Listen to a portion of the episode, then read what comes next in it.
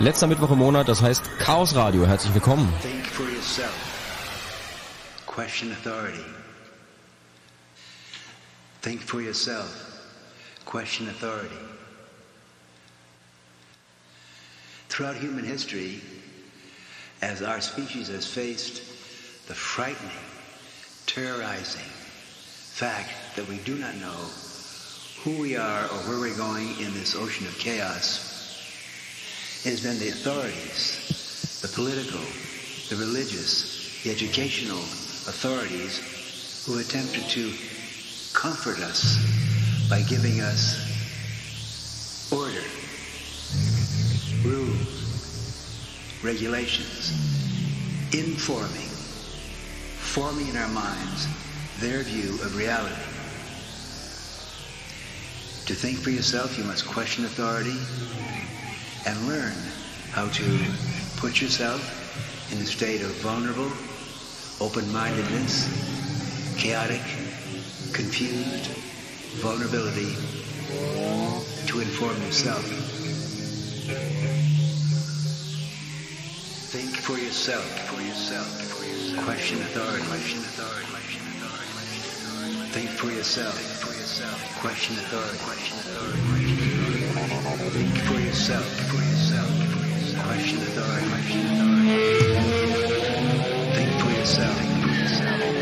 Als Einstieg in diese Sendung können wir mal den neuen nehmen, anstatt dem äh, klassischen Chaos Radio Jingle, den einige vielleicht vermissen werden, aber ich dachte, der passt ganz gut.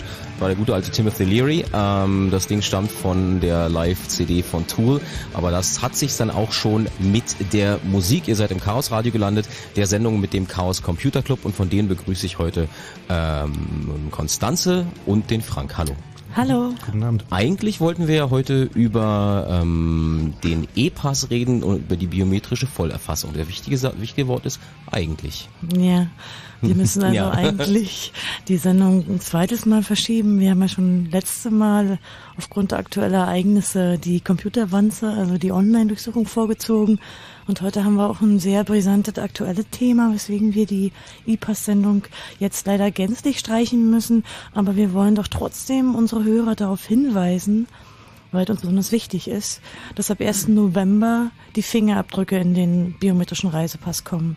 Das heißt, wir fordern explizit alle Leute auf, die wissen, dass sie bald einen neuen Reisepass brauchen, dass sie bis Mitte Oktober sich diesen neuen Reisepass beantragen, damit sie eben keine Fingerabdrücke auf den Meldeämtern abgeben müssen. Mehr zur Geschichte äh, biometrische Vollerfassung und Reisepass gibt's dann am Samstag in der Sendung Trackback auf Fritz. Die läuft von 18 bis 20 Uhr. Ne? Genau, da Genau. haben wir also Frank Rotengart vom Chaos Computer Club, der da auch noch mal ein paar Fragen zu beantwortet. Wir haben jetzt gerade eine aktuelle Debatte, weil ja auch wieder der Personalausweis mit biometrischen Merkmalen auf der Tagesordnung steht, politisch jetzt.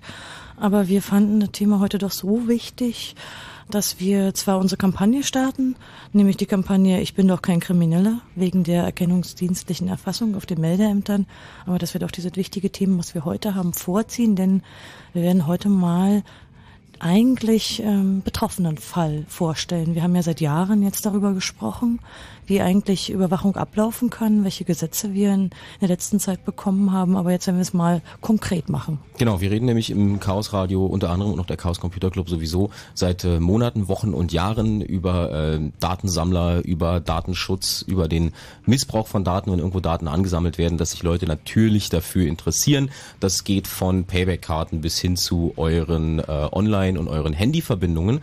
Es gab ja am Wochenende auch eine große Demonstration in Berlin, ähm, die, Ja. die sich gegen diese Datensammelwut richtet.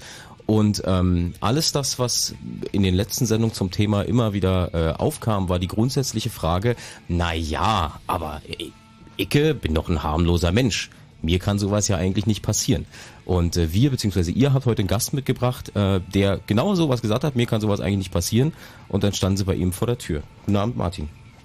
Hey, guten Abend.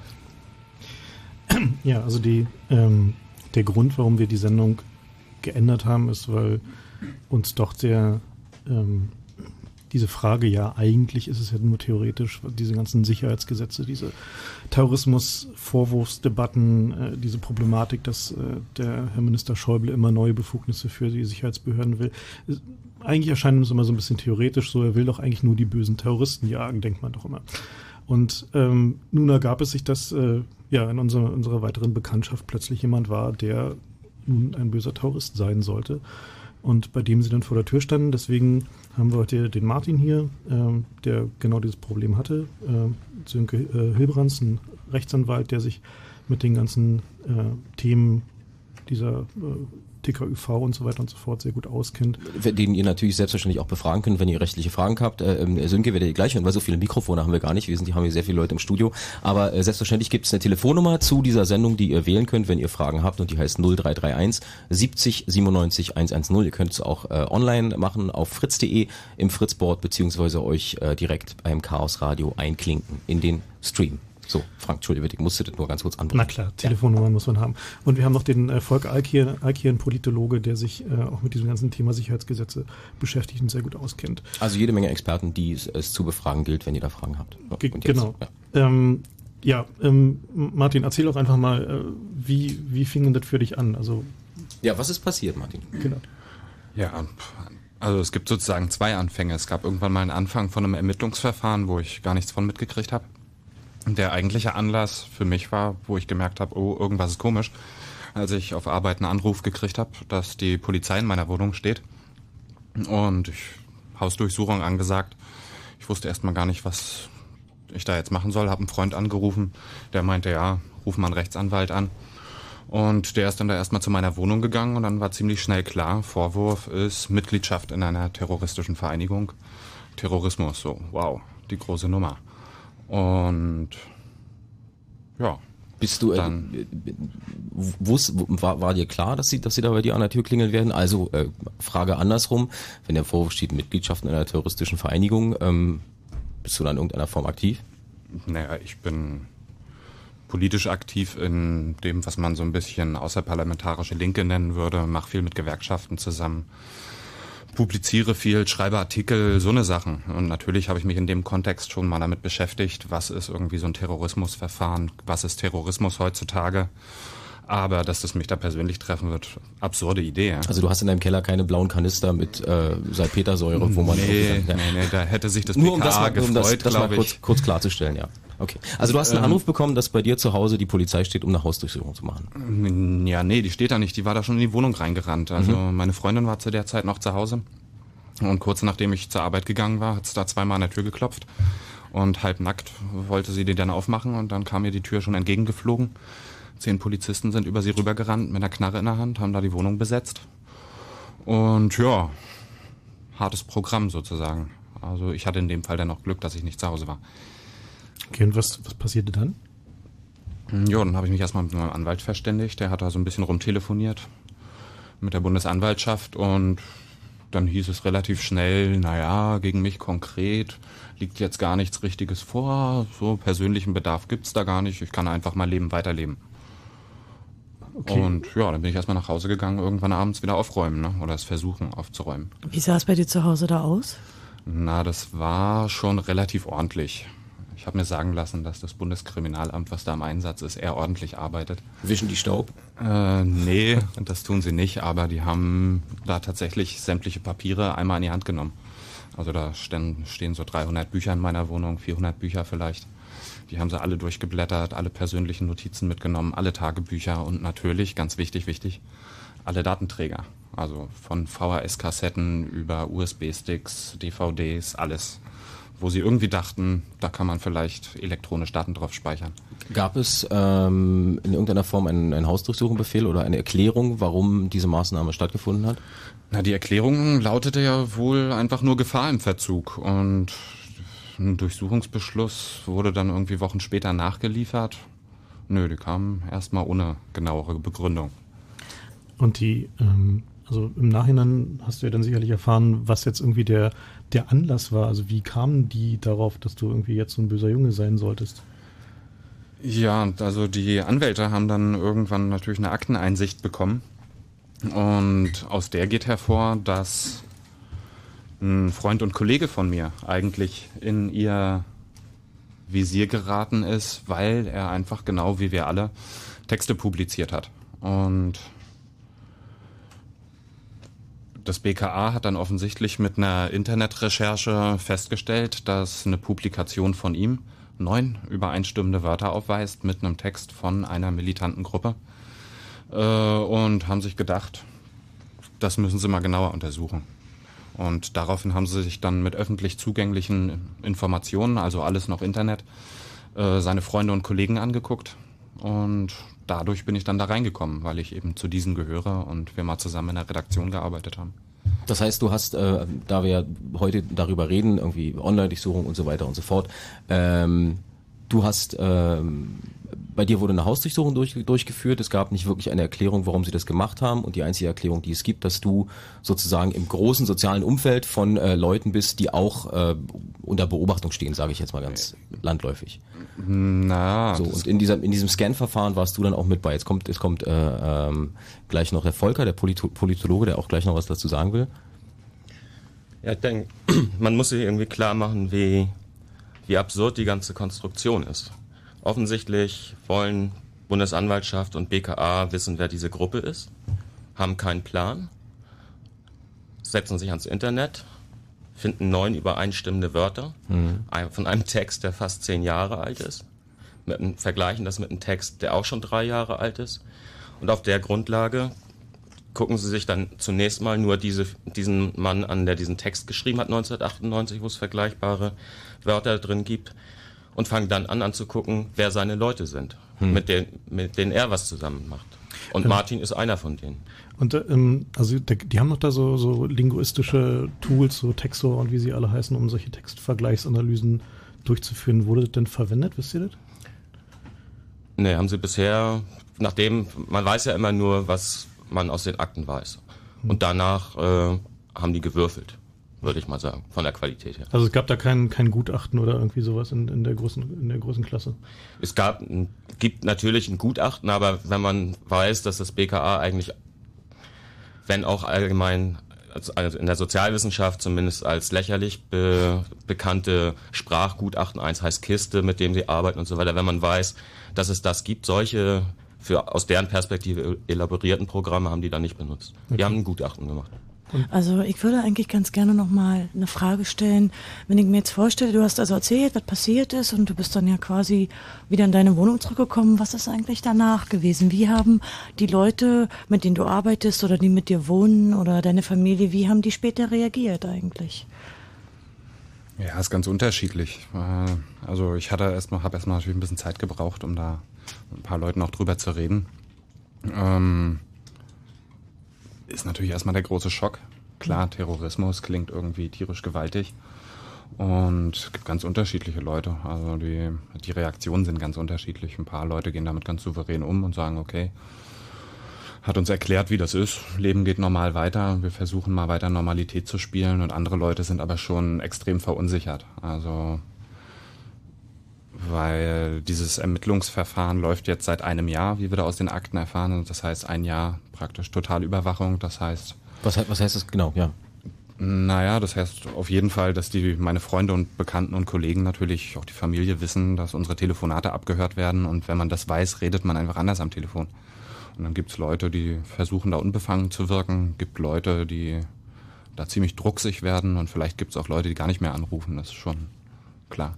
Was außerdem Telefonüberwachung wurde an technischen Überwachungsmaßnahmen sozusagen noch in dem gesamten Komplex gefahren? Man kann, glaube ich, sagen, das volle Programm. Also von Videoüberwachung der Wohnung, Personenobservation durch BKA-Beamte, der gesamte E-Mail-Verkehr, jeder Brief, jede Postkarte, jedes Päckchen, Telefon, Bahnfahrten, Flüge, alles. Mhm. Selbst GPS. Also das heißt also, die haben tatsächlich auch überwacht, äh, wohin sich die Autos der, der Verdächtigen da bewegen. Das geht so weit, dass die notiert haben, wer wann mit wem ins Bett geht und ob sie bei Licht oder im Dunkeln vögeln. Mhm. Es ist so, wir haben ja den absolut geschützten Kernbereich der privaten Lebensgestaltung. Das heißt, es gibt ja Bereiche in jedem Menschenleben, die nicht überwacht werden dürfen, die in diesem Kernbereich liegen. Ähm, da können wir vielleicht ja gleich nochmal jetzt Sönke fragen als Anwalt. Wie ist es denn mit diesem Kernbereich? Und ähm, ist in der Praxis tatsächlich so, dass dieser geschützte Bereich geschützt bleibt und nicht überwacht wird? Der Kernbereich ist eine relativ neue Erfindung der Rechtsprechung, allerdings eine gute Erfindung, so dass man erst seit ein, ein zwei, drei Jahren überhaupt beobachten kann, was passiert, passiert in der Praxis damit. Das, was der Volker beschreibt, ist eine ganz eklatante Verletzung des Kernbereichs privater Lebensgestaltung schon allein dass Polizei zur Kenntnis nimmt, dass überhaupt äh, da sich ein Pärchen äh, ins Bett begibt, ist schon äh, zu viel des Schlechten an Überwachung. Ähm, wir werden erstmal abwarten müssen, was die Rechtsprechung äh, mit dem Kernbereich im Übrigen noch tut. Das ist hoch umstritten. Da wird man sich auch in der Zukunft noch äh, in vielen ganz einzelnen Verfahren und Prozessen drum streiten müssen. Was hat das eigentlich für Konsequenzen?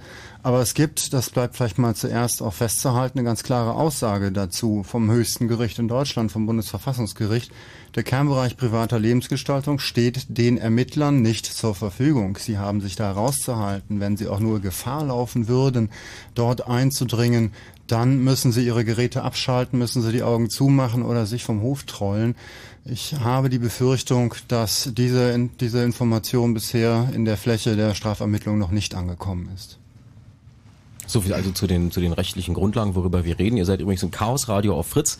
Heute ist der 26. September 2007. Zu Gast ist der Chaos Computer Club. Wir haben Teil 128 und äh, wir reden heute über die äh, Vollüberwachung, die im konkreten Fall von Martin passiert ist, über so Geschichten, dass ähm, viele Leute sagen im Zuge von Bundestrojaner und Online-Durchsuchungen und so weiter und so fort und äh, dass man Handys tracken kann und Bewegungsprofile von Leuten erstellen kann über die Mautbrücken und über die Mobilfunkzellen und so weiter und so fort, dass viele Leute sagen, ja, aber ich, ich habe doch nichts zu verbergen. So, bei Martin war es genauso und plötzlich, das hat er ja gerade erzählt, äh, kriegt er einen Anruf, kommt nach Hause, steht die äh, steht, was war das, die Polizei nicht, sondern Bundeskriminalamt. Das BKA steht also in voller Montur bei ihm in der Tür und hat eine Hausdurchsuchung durchgeführt, ohne in dem Fall eine konkrete äh, Bestätigung vorzulegen. Und das ist jetzt quasi auch die Frage an euch, beziehungsweise der Aufruf an euch, Fragen zu stellen zu diesem Thema.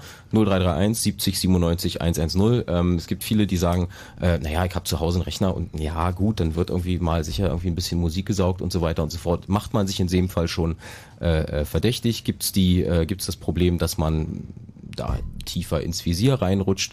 Ähm, was muss man da befürchten? Und da haben wir heute eine Menge Leute da im Chaos Radio, die Fragen wie diese beantworten können. 0331 70 97 110.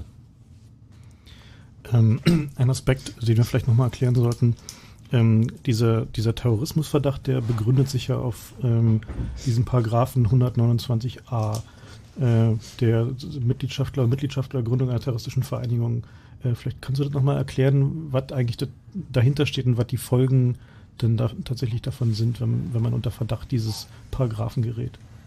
Das sind Fragen, die man, glaube ich, äh, lieber in einem ganzen Buch beantwortet. Also um es ganz kurz mal runterzubrechen.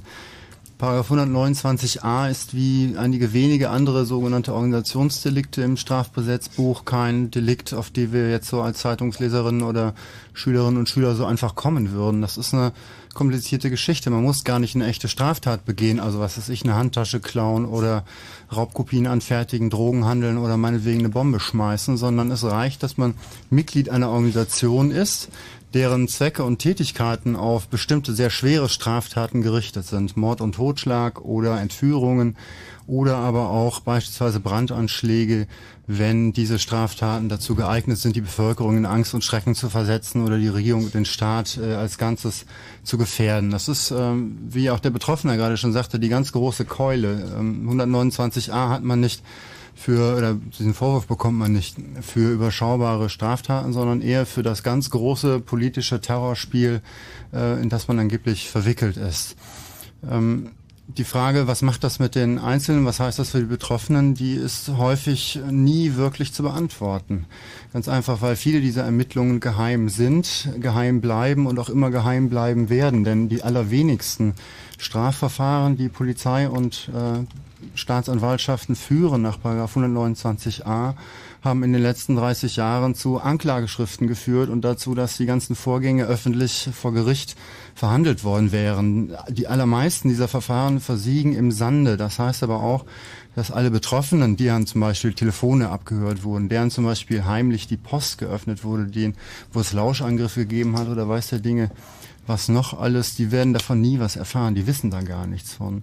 Wenn man wie unser Betroffener hier heute in der Sendung dann doch, ich muss fast eher sagen, das Pech, denn das Glück hat, davon etwas mitzubekommen, nämlich dann auch richtig offen durchsucht zu werden, dann ähm, kann das, das hat er ja selber auch schon angedeutet, äh, einen richtigen Schock auslösen. Ähm, wir kennen das auch aus anderen Ermittlungen, die sich nicht unbedingt gegen Terrorverdächtige richten müssen.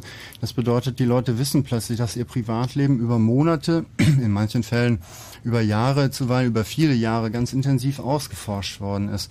Da wurden möglicherweise doch alle Telefonate abgehört. Das muss man sich erstmal vorstellen. Es wurden vielleicht alle Briefe geöffnet über zig Jahre. Es wurde observiert. Man, die Leute müssen damit leben, dass die Polizei genau weiß, welche Freundinnen und Freunde sie haben und vielleicht auch das, was ihre Partnerinnen und Partner nicht über sie wissen. Das ist die ganz große Katastrophe in der Privatsphäre. Damit muss man erstmal fertig werden. Und es gibt sehr viele Menschen, die, ob das so ein Terrorverfahren sind oder irgendwelche anderen Verfahren, die wissen oder auch nur fürchten, sie waren solchen, von solchen Ermittlungen betroffen und die nachts ganz schlecht schlafen können. Es gibt ja in dem Zusammenhang auch immer wieder ähm, die Diskussion darüber, wie viel Privatsphäre man von sich selber auch äh, freiwillig preisgibt. Das geht von äh, Kundenkarten bei, bei äh, Tankstellen und bei Kaufhäusern los. Das geht über MySpace-Profile, über StudiVZ-Profile, wo ich einfach irgendjemand anklicken kann und sofort weiß, was sind deine Freunde, welche Bücher liest du äh, gerne, was hörst du für Musik, wo gehst du heute Abend hin und sonst was. Wo man immer denkt, es ist eigentlich nur für den privaten Kreis, aber da kommt ja irgendwie auch jeder ran. Und damit sind wir natürlich wieder bei Datenschutz, äh, bei dem eigentlichen Lieblingsthema vom Chaos Computer Club. Und äh, bei Fragen, die ihr habt, unter 0331 70 97 110 angerufen hat, Rainer aus Berlin. Guten Abend, Rainer. Ja, guten Abend. Grüß dich. Wozu willst du, wozu, wir haben heute äh, viele Experten im Studio und das ist ein weites Feld. Wozu willst du eine Frage stellen? Ja, äh, mehrere Fragen. Aktuell eben durch den äh, Vortrag äh, in den letzten Minuten, hm? wenn jemand überwacht wird und das kommt raus, hm? Psychischen Schäden sind ja angesprochen worden, hm? kriegt der eine Art Schmerzensgeld, wenn nachher sein Verfahren gegen ihn im Sand verläuft zum Beispiel oder generell? Das ist eine gute Frage. Vielleicht kann, äh, vielleicht kann äh, Sönke was dazu sagen, der ist ja äh, Anwalt und kennt sich mit diesen Dingen ganz gut aus. Ja, automatisch kriegt da leider kein Mensch ein Schmerzensgeld für. Man kann den Versuch starten, das in langen Jahren vor Gericht durchzusetzen. Das ist in ganz wenigen Fällen auch passiert. Aber man muss vielleicht bedenken, die Leute, die irgendwann rausfinden, dass sie solche, dass sie so in der Privatsphäre kaputt gemacht worden sind, äh, dass sie so ausgeforscht worden sind, die müssen erstmal mit dem Schock fertig werden und dann auch noch die, äh, die Nerven zu haben und auch die Moneten zusammenzukratzen, das Ganze dann vor die Justiz zu treiben. Das ist eine hammerharte Aufgabe. Der stellen sich bisher nur wenige, es gibt also nur wenig Vorbilder in der Rechtsprechung, aber es hat auch schon geklappt. Also ein eindeutiges Vielleicht. Leider ein eindeutiges Vielleicht. Ich sag mal, okay. als Anwalt würde ich sagen, klar, muss man darüber nachdenken, muss man es versuchen, aber bitte, das heißt, die nächsten fünf oder zehn oder noch mehr Jahre muss man sich immer noch damit beschäftigen. Das mhm. ist für die Einzelnen hart zu verpacken. Okay, ja. ja. Äh, die Datenträger, die beschlagnahmt worden sind, hat er die wiedergekriegt alle? Oder sind da auch nochmal bei der Haftung, wenn da welche kaputt gegangen sind, wird das Material äh, bezahlt, wenn da was kaputt geht, ein Computer oder eine Festplatte? Hm. Ja, also ich habe über meinen Anwalt dann erwirkt, dass ich zumindest meinen Computer, den ich einfach zum Arbeiten brauche, weil ich ja publiziere, äh, relativ schnell wiederkriege, aber alles andere ist einfach mal weg. Also das bleibt dann irgendwo, ich weiß nicht, ich habe da irgendwas von Meckenheim gehört. Das heißt, äh, wahrscheinlich monatelang liegen. Arbeitsmaterial. ja, ja, das ist alles ja. weg. Also das viel härter ist es ja noch so bei Notiz- und Tagebüchern, äh, wo sozusagen die ganzen Adressen drinstehen und Kontakte und sowas. Mhm. Die sind auch, auch alle weg. Ja, gut, jetzt aktuell nochmal zur Technik. Ab äh, nächstes Jahr ist ja die äh, Telefonverbindungsvorratsdatenhaltung angesagt. Mhm. Äh, mir passt das also persönlich auch nicht. Und das ist mir also ein bisschen ausufernde Einschränkung der persönlichen Freiheit. So, da macht man sich natürlich äh, die Gedanken, äh, was, was kann, man, kann machen? man da machen. Ja. Also die, Folgen, die Frage ist folgende. Ich kann mir für wenig Geld einen virtuellen Server irgendwo mieten und könnte da zum Beispiel eine äh, unter Linux eine Asterix, also eine, eine Telefonanlage oder äh, Telefonsoftware draufpacken. und das äh, so als Man in the Middle verwenden. Die Frage ist, wenn ich da jetzt ein oder mehrere Zwischenstellen drüber äh, durchschalte, werden, wird der Verbindungsteilnehmer, also der reale Mensch, der dann nachher mit mir spricht, auch erfasst oder nur das, das erste, die erste Telefonnummer oder ersten Anlauf, mit dem ich mich selber verbinden lasse. Warte mal, Rainer, ich bin ja eine Technik 5. Ähm, ob ich das jetzt richtig verstanden habe, mal gucken, weil ich versuche es nochmal mit anderen Worten zu sagen. Also man hat nicht ein Telefonat zwischen dir und mir, sondern zwischen ja. dir und mir stehen sozusagen noch drei weitere Schaltzellen, über die dieses Telefongespräch läuft. Und, die, und du willst jetzt wissen, ob äh, sozusagen nur von dir zum ersten Punkt das geht oder ob man auch über diese drei Ecken nachverfolgen kann. Habe ich das richtig ja. verstanden? Ja. Gut, dann ist jetzt äh, Frank dran, weil ich glaube, der hat darauf die Antwort. Ähm, ja, also die A ist nicht so ganz einfach, weil die, äh, du brauchst halt mehrere Asterisk-Server, die äh, Wie heißen die Asterisk? Asterisk ist eine, so. diese Telefonanlagen-Software, die auf dem PC laufen kann. Ähm, und du musst halt sicherstellen, dass dein, dein Gespräch halt da durchgeroutet wird. Und du musst sicherstellen, dass mindestens einer dieser Server außerhalb der deutschen bzw. europäischen äh, Jurisdiktion steht. Das heißt also, dass sie nicht, dass nicht diese Geräte einfach schlicht auch äh, von der Vorratsdatenspeicherung in einem anderen Land betroffen werden. Weil natürlich kann man mit entsprechenden Abfragen in diese Vorratsdaten auch konstruieren, wer sich über welchen Rechner zu, äh, zu wem anders verbindet. Abgesehen davon ist es leider einigermaßen unpraktikabel, weil du musst halt irgendwie dann ein ziemlich aufwendiges Routing-Verfahren machen, um sicherzustellen, dass die Leute dich erreichen können. Also du musst bedenken, dass die Vorratsdatenspeicherung äh, keine, keine deutsche Angelegenheit ist, sondern ja Gesamteuropa betrifft, also eine halbe Milliarde Menschen und du müsstest dich also schon mit deinem Asterisk aus Europa wegbewegen. Hm. Ja, die Frage, in welches Land äh, ist es denn im Moment noch nicht angesagt? Tja, das fragen wir uns auch gerade. also die, die Idee ist prinzipiell gut, aber ähm, die technische Umsetzung ist halt leider weniger trivial als gedacht. Hm. Ja gut, äh, in der Informatik ist dieses Tunneln, VPN, angesagt. Rainer, also ich glaube, jetzt wären wir extremst technisch. Ähm, die Antwort auf die Frage, wenn ich richtig verstanden habe, ist, ähm, es ist ziemlich kompliziert im Moment. Und ähm, ich möchte an der Stelle auch darauf hinweisen, dass wir nicht alle tiefgreifenden technischen Probleme in dieser doch relativ kurzen Sendung klären können. Das heißt, wenn du da noch äh, spezifische Anfragen oder äh, sonstige Dinge hast, die mit, was weiß ich, hier Ping 385 Parameter QX ändern, äh, dann äh, mail doch einfach dem Chaos Computer Club unter chaosradio.ccc.de und ähm, da könnt ihr dann untereinander 19 Zoll Gespräche führen. Äh, entschuldige bitte, das geht nicht zu sehr ins Detail. Da ich vermute mal, dass die größte Anzahl eurer Leute, alleine schon von eurem Titel hier, in der Informatik bewandert ist, ja, das, das dürfte die größte Mehrheit eurer Hörer, die aus dem Informatikbereich kommen, deshalb bin ich auch im Moment bei euch am Telefon und in der Leitung, ja. diese, dieses Deta in Anführungsstrichen Detailwissen haben, das ist Standard. Naja, nee, ja, Rainer, Moment, wir senden ja nicht nur für Informatiker und für Leute, die sich dafür interessieren, sondern wir reden ja heute hauptsächlich über, äh, über Datenschutz und über Datensammeln. Deswegen führt also wirklich dieses Technikproblem in dieser Sendung jetzt eindeutig zu weit. Gut. Okay? okay. Also ich bitte dich, das zu respektieren und wenn da, wenn ihr da noch Sachen gut, erklären wollt, dann, dann macht es. Dann werde ich mich bemühen, halt eben im, das ist noch eine Frage, äh, die zwar auch die Technik betrifft, nicht ja. so ins Detail zu gehen. Also, okay. wir haben ja eine, einen Hersteller, der hier in Berlin beheimatet ist, der am Markt einen sehr großen Marktanteil mit seinem ADSL-Modems und Routern hat. So, nachdem ich mich bei Google mit dem Schlagwort, mit dem Namen dieses technischen Gerätes durch 30 bis 50 Seiten gehangelt habe, war irgendwie, habe ich in Erinnerung, ein Hinweis, dass es möglich sein soll, mit einer Diag über eine Diagnosesoftwarefunktion der Firmware sich von außen in das Gerät einhaken zu können und da Manipulation vornehmen zu können.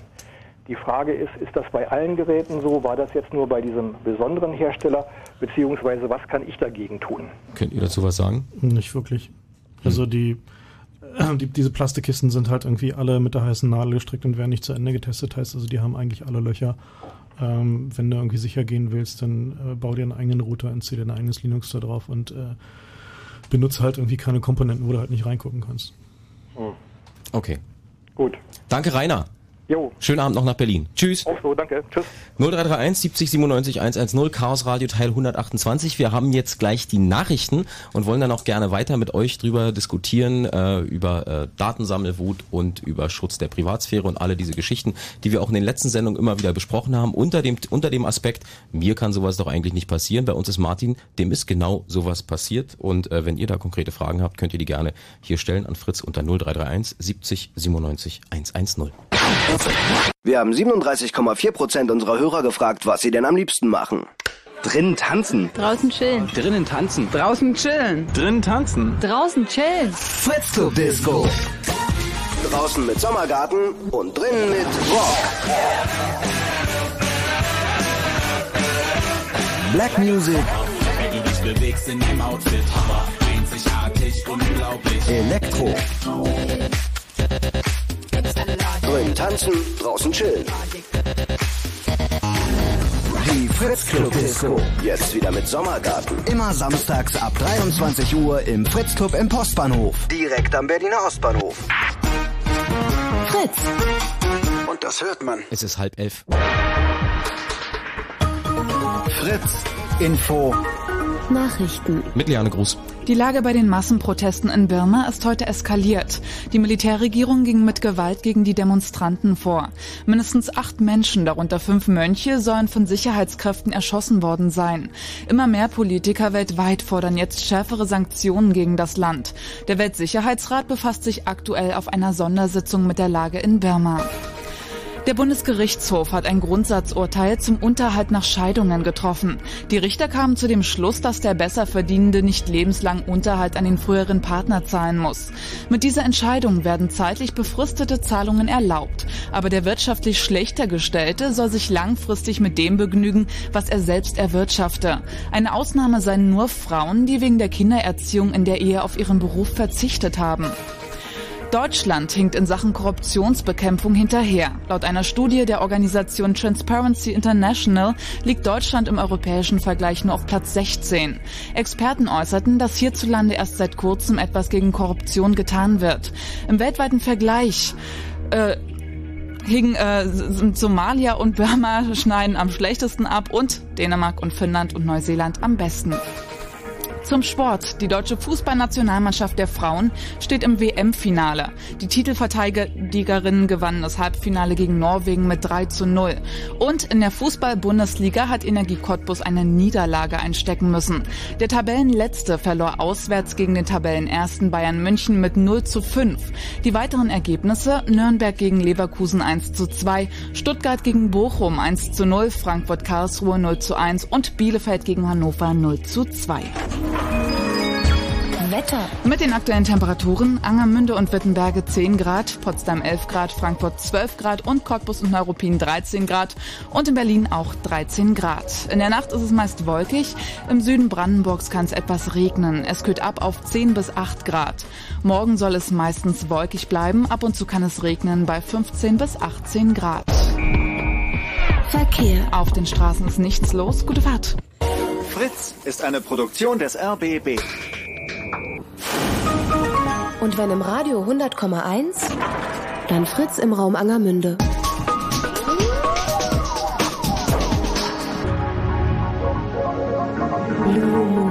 Die zwei Sprechstunden.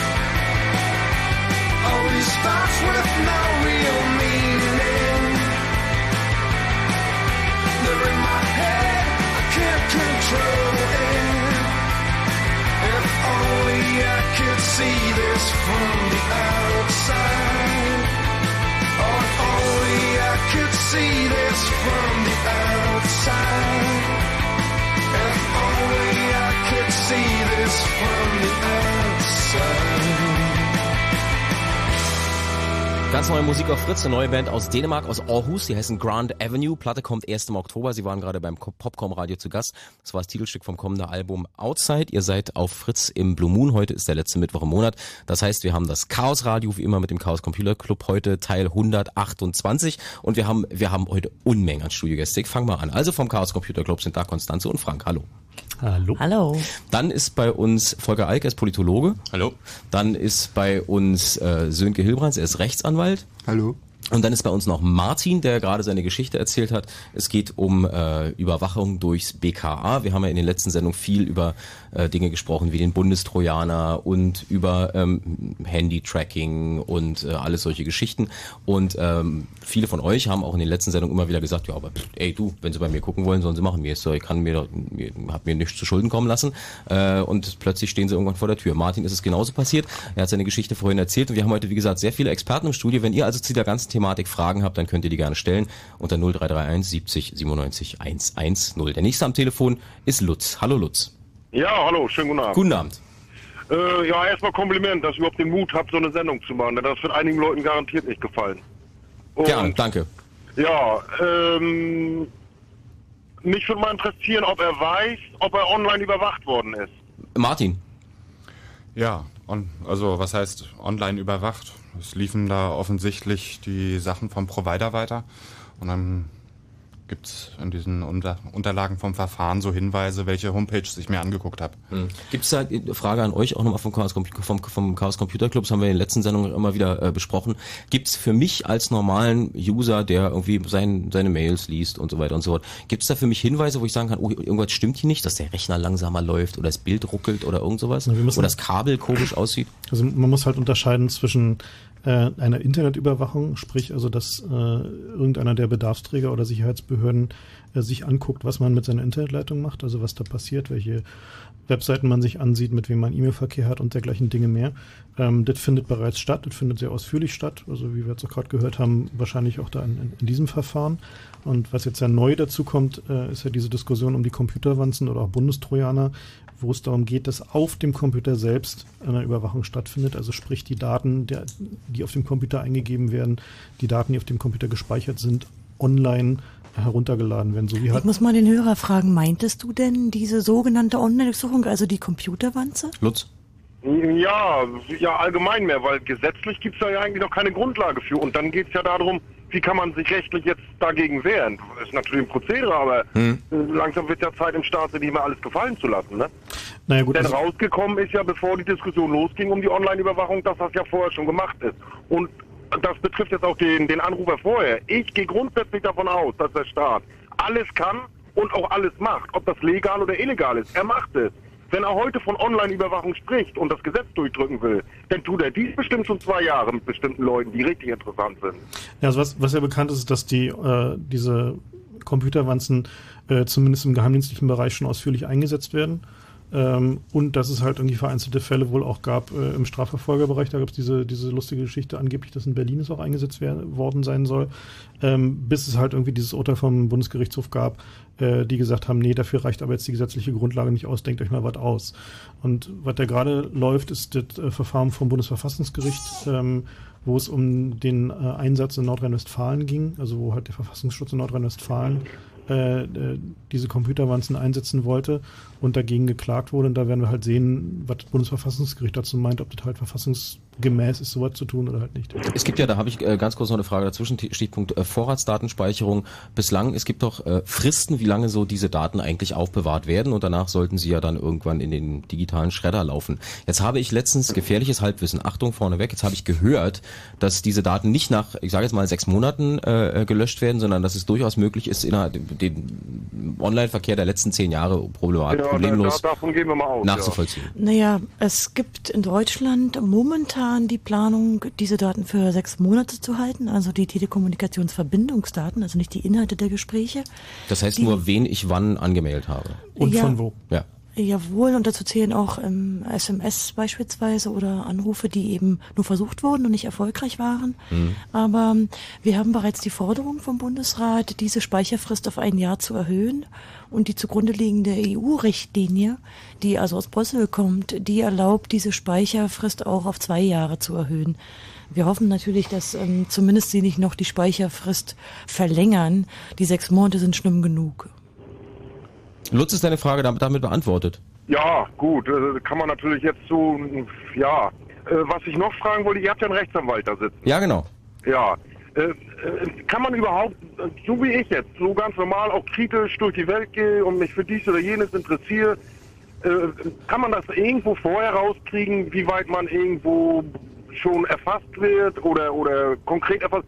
Ich kenne das zum Beispiel vom Lkw-Fahren. Ich bin von Polen aus reingekommen, da war die Polen nicht in die EU. Da haben die meinen Pass durchgezogen, wie sie es immer machen, und die waren nett da vom, vom äh, Bundesgrenzschutz. Ja. Und ich habe dann gesagt, ich sag, was ist denn da jetzt eigentlich zu sehen? Du, kann ich dir zeigen. Ich war natürlich völlig überrascht, was da zu sehen war.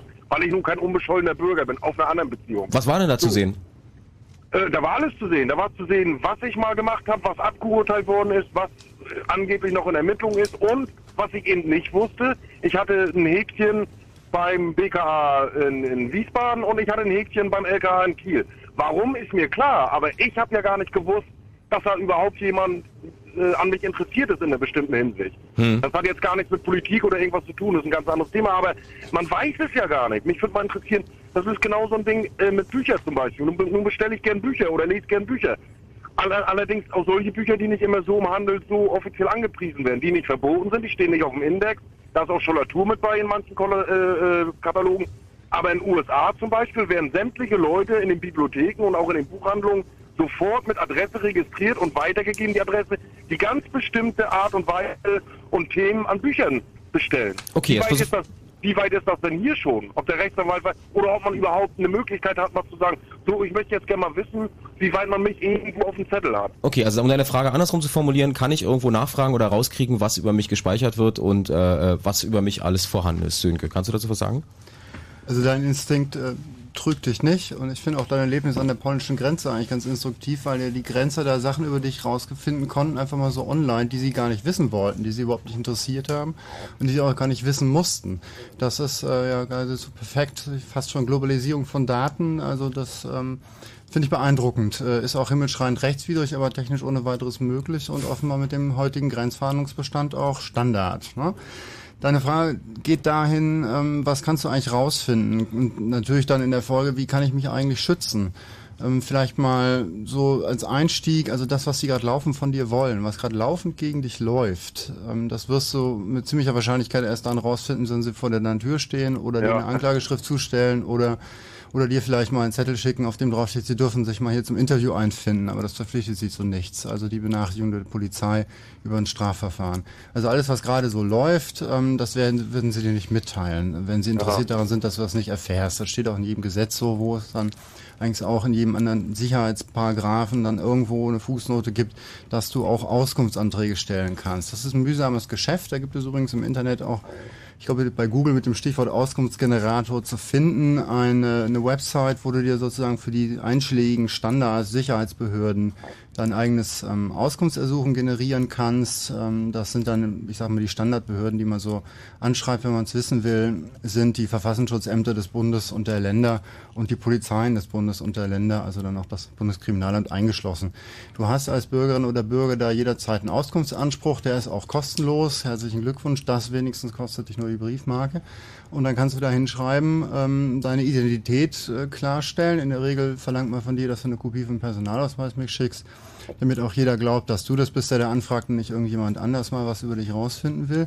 Und dann bekommst du Auskunft. Zum Beispiel ähm, das, was du auch da von den Grenzern erfahren hast, dass du mal in Köln, äh, Quatsch, in Kiel ein Strafverfahren hattest und mal, keine Ahnung, was irgendwo anders. Also die ganzen unverfänglichen. Sachen, die kriegst du darüber raus. Ja, ja. Nee, Strafverfahren war das nicht. Das war eben nur so. Er hat mir eben gesagt, hier sagt er, kann ich sehen, das war mal, das ist abgehandelt und und und. Und dann eben äh, war eben zu sehen, dass äh, LKA Kiel irgendwie Interesse an mich hat oder da irgendwie ermittelt oder, oder ich da beobachtet werde oder auf dem Zettel steht und PKA äh, in Wiesbaden. Äh, wo das herkommt, ist mir klar, weil ich mit bestimmten Leuten Umgang habe. Na, aber das führt jetzt sowieso zu weit, Lutz, glaube ich, Ja, wenn wir ja, die ja, persönliche ja. Geschichte aus, aus, ausdröseln. Ja, ja, ja, ja. Ja, Was ich noch fragen wollte, ob ihr was von diesem, ich habe im Internet äh, durch Zufall, ich bin nicht so oft im Internet, schon gar nicht privat mit meinem, mit meinem Gerät mache ich grundsätzlich nicht, aber über HA, also H, Doppel A, L oder Doppel A, V Verfahren, irgendwelche neuen Techniken, äh, durch Wände durchfilmen zu können, abhören, bla bla bla. Das ist Filmen, was für Technik- oder Science-Fiction-Autoren. Ich gebe das mal weiter. Ja, gut, also kann ich jetzt, kann ich jetzt gar nicht, nicht so viel mit anfangen, so. Okay, also ich da, habe da das, manchmal reingelesen, das war Ja. mir ein bisschen zu viel so und, und zu doll, aber ich habe jetzt nur gedacht, wenn ihr gerade Ja. dabei seid, ob da, ob da was dran ist oder nicht. Pass auf, also wenn der Chaos Computer Club dieser technisch ziemlich fit sind, wenn die jetzt sagen, hm, äh, ist uns jetzt so in der Form auch nicht bekannt, dann würden wir das jetzt im Moment erstmal in die äh, äh, Rubrik Stanislav Lem schieben äh, und äh, hoffen, deine Frage hiermit beantwortet zu haben. Danke, Lutz. Alles klar, danke. Schönen Abend, Okay, tschüss. Ciao, tschüss. Chaos Radio Teil 128 auf Fritz 0331 70 97 110. Ähm, ich kann nicht lesen, weil du auf deinem Zettel geschrieben hast, Frank. Gut, ähm, eine, eine der Fragen, die, ähm, die kam, war, ähm, wie ist es denn mit dem Zugriff äh, auf die Daten, die über mich bei privaten Firmen gespeichert sind? Was heißt private Firmen? Na, sowas Beispiel. wie, also hier, ähm, der Volker erwähnte vorhin, dass äh, Anfragen bei der Bahn gab und äh, kannst du ein bisschen was dazu sagen, wie da, wie da die Praxis lief, also was da, was da tatsächlich gefragt wurde und wer da wie geantwortet Das hat? heißt, ob irgendjemand, also im, im Vorfeld, äh, ich, ich buche irgendwie eine Bahnfahrkarte online und ob irgendjemand nachvollziehen kann, wann ich wo, mit welcher Bahn wo Ja, in diesem Falle konkret halt das BKA so, Ja, also wie, ja. was, was läuft denn da eigentlich? Naja, das fängt an mit dem Grunde nach, nennt sich das Bestandsdatenabfrage. Da wird also zunächst mal gefragt, Meldeadresse, zweite Meldeadresse und so weiter und so fort. Das sind Anfragen an Behörden. Die Behörden müssen da auch Auskunft geben. Und dann geht das sozusagen Stück für Stück weiter. Dann wird bei der Bahn angerufen, beziehungsweise wird in der Regel immer hingefaxt, mit der Bitte um in deren Rechner zu prüfen, wenn man eine Bahncard hat, 25, 50, wie auch immer, wenn man Bonusmeilen hat und so weiter und so fort. Wann ist diese Person mit der Bahncard wohin gefahren, wann ist sie wieder zurückgekommen? Ach, das, das, das, das wird ausgelesen, wenn die Bahncard durchgezogen wird. Das ist ja interessant. Da, dasselbe Spielchen natürlich auch bei, bei Flügen oder Postbeschlagnahme. Wenn man, Kreditkartendaten auch? sicher, klar, Logo. Das ganze Programm und dann hängt, das sind, Banken sind mittlerweile auch verpflichtet, diese Daten weiterzugeben. Aber nehmen wir mal eine Autovermietung.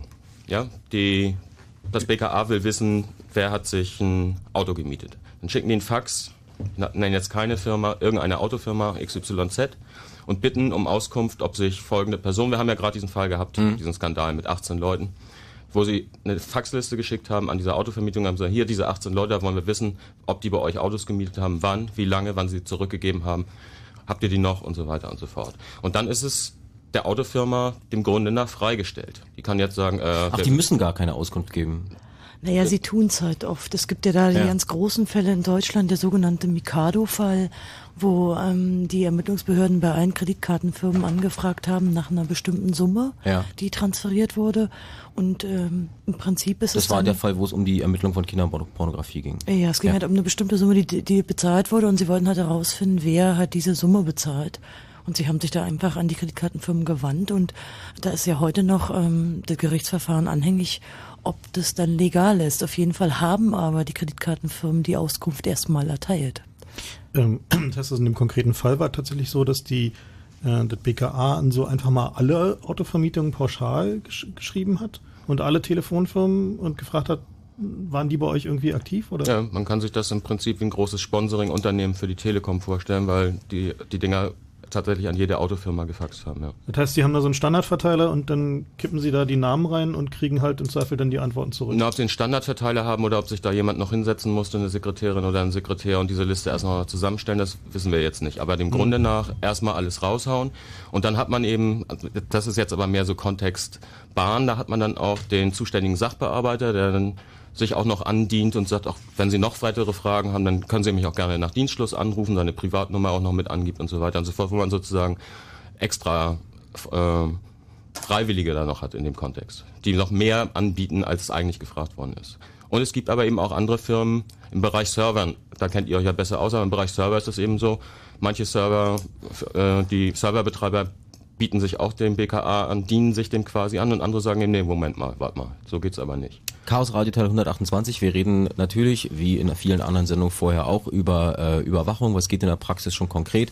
Äh, Stichwort, Stichwort Online-Durchsuchung, Stichwort Bundestrojaner. Wir können nachher gerne auch nochmal auf äh, äh, Payback-Karten und diesen ganzen, diese ganzen schönen Sachen aufmerksam machen, wo man ja wunderbar von sich auch Daten streut und damit auch Benutzerprofile freigibt. Aber vor, äh, vorrangig ist diese Sendung natürlich für euch da, dass ihr Fragen stellen könnt unter 0331 70 97 110, wie zum Beispiel Marek aus Cottbus. Guten Abend, Marek. Ja, Grüß guten dich. Was ist deine Frage? Ja, und zwar äh, habe ich vor einigen Wochen einen Laptop bekommen. Glückwunsch. So, Dankeschön. Und ähm, aber noch kein Internet. So, jetzt wollte ich nur mal wissen, jetzt will ich mir bald Internet, Internet dazulegen Hm. und äh, was ich da äh, beachten muss, was ich, was ich lieber lassen sollte. Wie, wie was du beachten musst? Also du meinst, hast du äh, grundsätzlich Angst, diesen Rechner ans Netz zu bringen, weil du dir vielleicht eine Computerwanze einfängst oder jemand deine Daten ausspioniert? Willst du, willst du in diese Richtung? Ja, ja, es ist halt, äh, ich hatte schon mal ein Verfahren am Hals und ähm, da ging es halt um, um verbotene Filme. Ähm, es ging aber nicht über meinen Computer, sondern Computer vom Freund. Und äh, ja, dadurch ist es halt alles aufgeflogen. Ähm, na, was halt jetzt meine, was mich jetzt gern interessieren würde, ist, ähm, Wie, Äh. du dein, wie du deinen Computer sicher machst. Und wir reden jetzt nicht über Genau. Firewall und wir reden nicht über einen Virenscanner äh, und sonstige Geschichten. Habe ich das richtig verstanden? Ja, das ist richtig. Okay. Also, ähm, ja, äh, sind wir wieder, wieder, wieder bei der Frage, die wir vorhin schon mal hatten. Äh, Kriege ich irgendwie mit, wenn auf meinem Computer der Bundestrojaner drauf ist, ruckelt das Bild oder äh, was kann ich tun? Im Zweifelsfall kannst du einfach äh, den alten Ratschlag äh, äh, beherzigen, öffne keine Mails, die du nicht kennst und von Leuten, die du nicht erwartest, machst du bitte die Anhänge auch nicht auf. So, das hat, das hat, ja meine, meine, meine Oma begriffen. Ja, also de facto ist es so, dass ähm, wenn, wenn sie hinter dir her sind und es wirklich wollen, kriegst du es wahrscheinlich im Zweifel nicht mit. Ähm, wenn du halt Daten verarbeiten möchtest, von denen nicht möchtest, dass irgendjemand da reinguckt, dann verarbeite sie auf einem Computer nicht am Internet hängt. Das ist halt der einfache Ratschlag. Gut. Frage beantwortet? Ja. Alles klar. Dann danke für den Anruf. Ja, bitte. Tschüss, Marek. Ja. 0331 70 97 110. Eure Fragen an den Chaos Computer Club im Chaos Radio äh, Nummer 128. Der nächste am Telefon ist René aus Berlin. Guten Abend, René. Ja, guten Abend. Grüß dich. Hallo, ähm, also ich habe keine, also erstmal habe ich keine Frage, es kommt erstmal am Ende, ne? Ich wollte erstmal erzählen, was mir so passiert ist. Und zwar habe ich einen Anruf bekommen von einem Hm. Freund nach Hause und der hat halt, äh, der, der hat mir über so einen Überfall erzählt, was er halt gemacht hat, ne? Ja, und äh, ich habe mir halt angehört und ich habe mir nichts dabei gedacht. Plötzlich kam am nächsten Tag die LKA bei mir vorbei, hat äh, meine ganze Wohnung auseinandergenommen, hat äh, mein Handy genommen und mich festgenommen und in die Uhr aufgesteckt. Und ich wusste erstmal nicht, was, warum ich überhaupt in der U-Haft war. Ja. Also, was ich überhaupt gemacht habe und so. Und ich war auch das erste Mal im Knast. Ich wusste nicht, was man da macht, wenn, man, wenn sowas passiert. Und ähm, ich habe mir auch keinen Rechtsanwalt geholt oder irgendwas. Die haben mich zwar gefragt, ob ich einen Rechtsanwalt habe. Ich meinte nein. Und vor dem Haftrichter haben die mir auch nicht erzählt, was ich gemacht habe, warum ich eigentlich jetzt im Knast komme und so. Ja, und dann irgendwann mal kam, ähm, naja, habe ich halt im Knast so ein bisschen rumgefragt und so. Die meinten, haben mich auch gefragt, warum ich hier bin. Ich meinte, ich weiß nicht. Und dann meinten die, ja, am besten suchst du, du suchst den Rechtsanwalt. Ja. Ich meinte, okay. Dann bin ich zur Sozialarbeiterin gegangen. Ich meinte, ja, ich glaube, ich brauche einen Rechtsanwalt. Dann kam ein Rechtsanwalt hier her und ähm, hat halt Akteneinsicht gefordert. Und da stand halt drinne, dass ich drinne bin wegen einem Überfall. Und ich meinte, ich habe noch nie in meinem Leben einen Überfall gemacht und ich würde auch sowas niemals machen. Er meinte, okay, erstmal kommen die Akten und dann gucken wir das uns an. Ja, und dann kam irgendwie nach, keine Ahnung, drei, vier Tagen die Akten, kann man, kann man mich nochmal besuchen, hat mir ein Telefonat gezeigt von, von mir und meinem Freund, der mich damals angerufen hat. Also dieses, dieses Telefonat, was du am Anfang erzählt hast, dass ein Freund von dir eine Straftat begangen hat, dir am Telefon davon erzählt hat und du hast es dir angehört. Genau. Ja.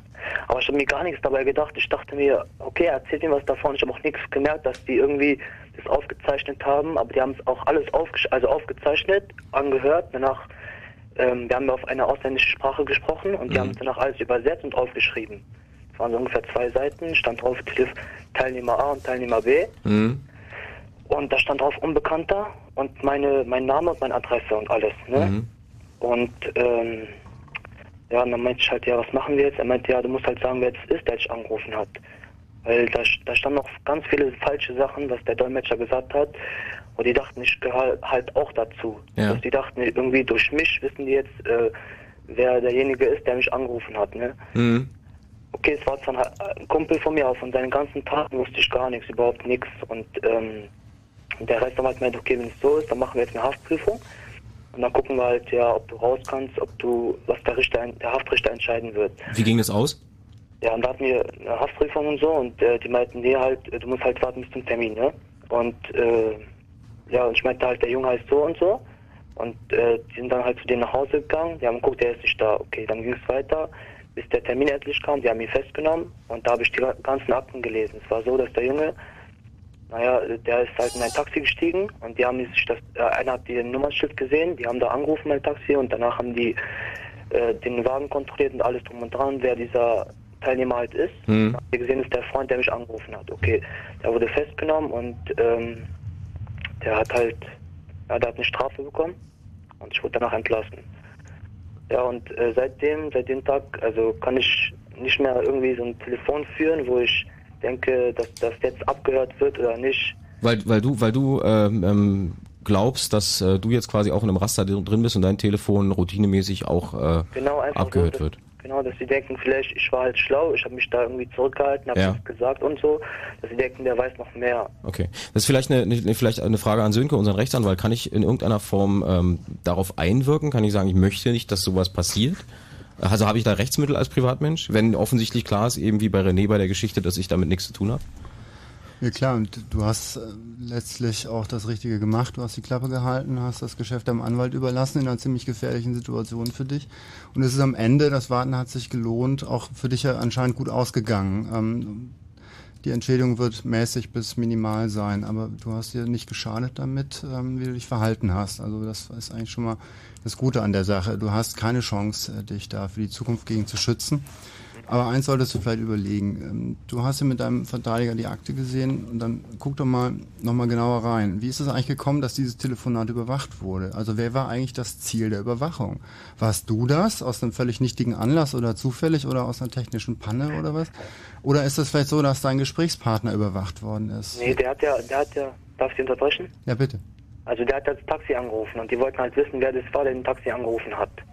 Okay, und die, weil die nicht wussten, wer das war, weil es irgendwie auf dem Handy, also der hat ja von Handy aus angerufen und der, der auf dieser Karte gemeldet war, das war nicht der, das war nicht mein Freund. Hm?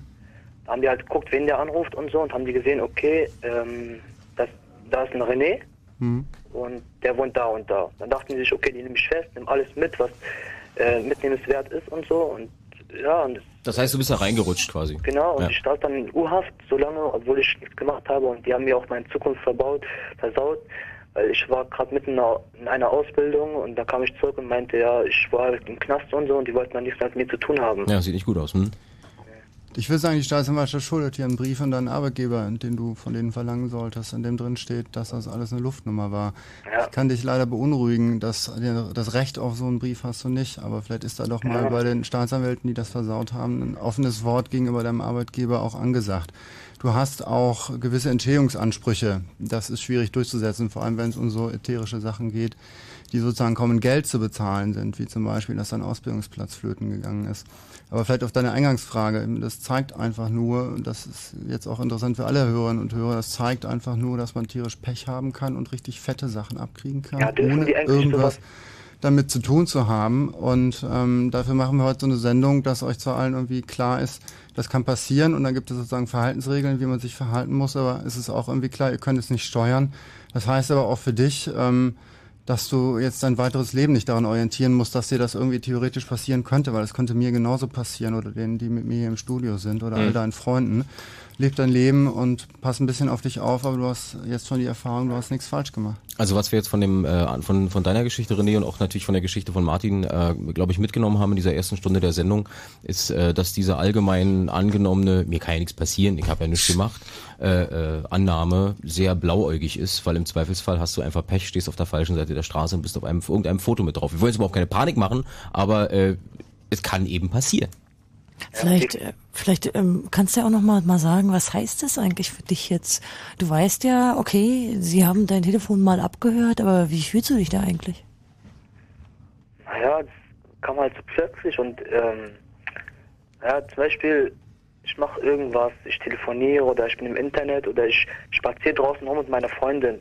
Man weiß nie, ob man beobachtet wird oder irgendwas anderes und man fühlt sich immer so, eigentlich sein ganz, mein ganzes Leben lang fühle ich mich so beobachtet, verstehen Sie? Also Mhm. Das heißt, du hast schon eine gewisse Paranoia. wenn ich mit meiner Frau schlafe oder meine Freundin jetzt, ne, oder verlobt oder irgendwas, dann weiß ich nie, ob da vielleicht irgendwelche Wanzen im Zimmer sind. Also so weit gehen die wirklich. Ich habe das auch mal so, also okay, in Bücher gelesen, aber wenn ich denke, dass sie mein Telefon abhören, dann können die auch andere Sachen machen. Und das, die Frage ist ja, was man, was man dahinter, also hinterher macht, wenn das alles irgendwie ähm, so bei mir, wo ich unschuldig war die mir so viele Sachen versaut haben, auch was, meine Mutter dachte auch ganz falsch von mir. Sie, sie dachte gleich, okay, Überfälle und meine Familie und so Ja. und so. Ja, und das ist halt scheiße, aber. René, vielleicht, so, vielleicht solltest du jetzt in der in der ak akuten Situation den Rat von äh, von von Sönke, dem unserem Rechtsanwalt, ähm, äh, befolgen und äh, nochmal sozusagen mit dem ähm, Anwalt sprechen, der dich da äh, beraten hat und diesen bei der Staatsanwaltschaft fragen, ob du da einen Ja. Brief haben kannst, in dem drin steht, dass du nichts gemacht hast, damit du wenigstens diese Ausbildung weitermachen kannst. Ne? Genau, aber ja, ja, genau. Aber das, das war das Problem, weil der war ein Pflichtverteidiger, also vom Staat her bezahlt. Und ich kann mir halt das nicht leisten, einen neuen Rechtsanwalt zu holen. Aber Und- dieses halt, dieses halt, dieses Formular, wo da drauf stand, irgendwie, das kommt ja diese, nicht diese Anklageschrift, wie heißt das? Dieser, am Ende dieses, was rausgekommen Das ist. war für beim eine Gericht. Einstellungsentscheidung und die, Genau. die Aufhebung des Haftbefehls. Genau, genau. Ja, genau, das, das zeige ich dann halt vor und ja, ja. Aber ich war halt selber erstmal durcheinander. Ich kam aus dem Knast raus, ich meinte, okay, ich brauche jetzt erstmal ein bisschen Ruhe und so und Mhm. ich muss mich wieder, also wieder zu mir finden und naja, es ist ja. Krasse Aber- Geschichte, René. Danke, dass du die erzählt hast. Also ich habe eigentlich noch mehr Erfahrung, aber die stelle ich dann irgendwann. Also Ja. wo kann man die, wo kann man euch erreichen? Im Zweifelsfall kannst du eine Mail schicken an chaosradio@ccc.de. Alles klar. Okay? Okay. Danke für den Anruf. Tschüss, René. Tschüss. Fritz.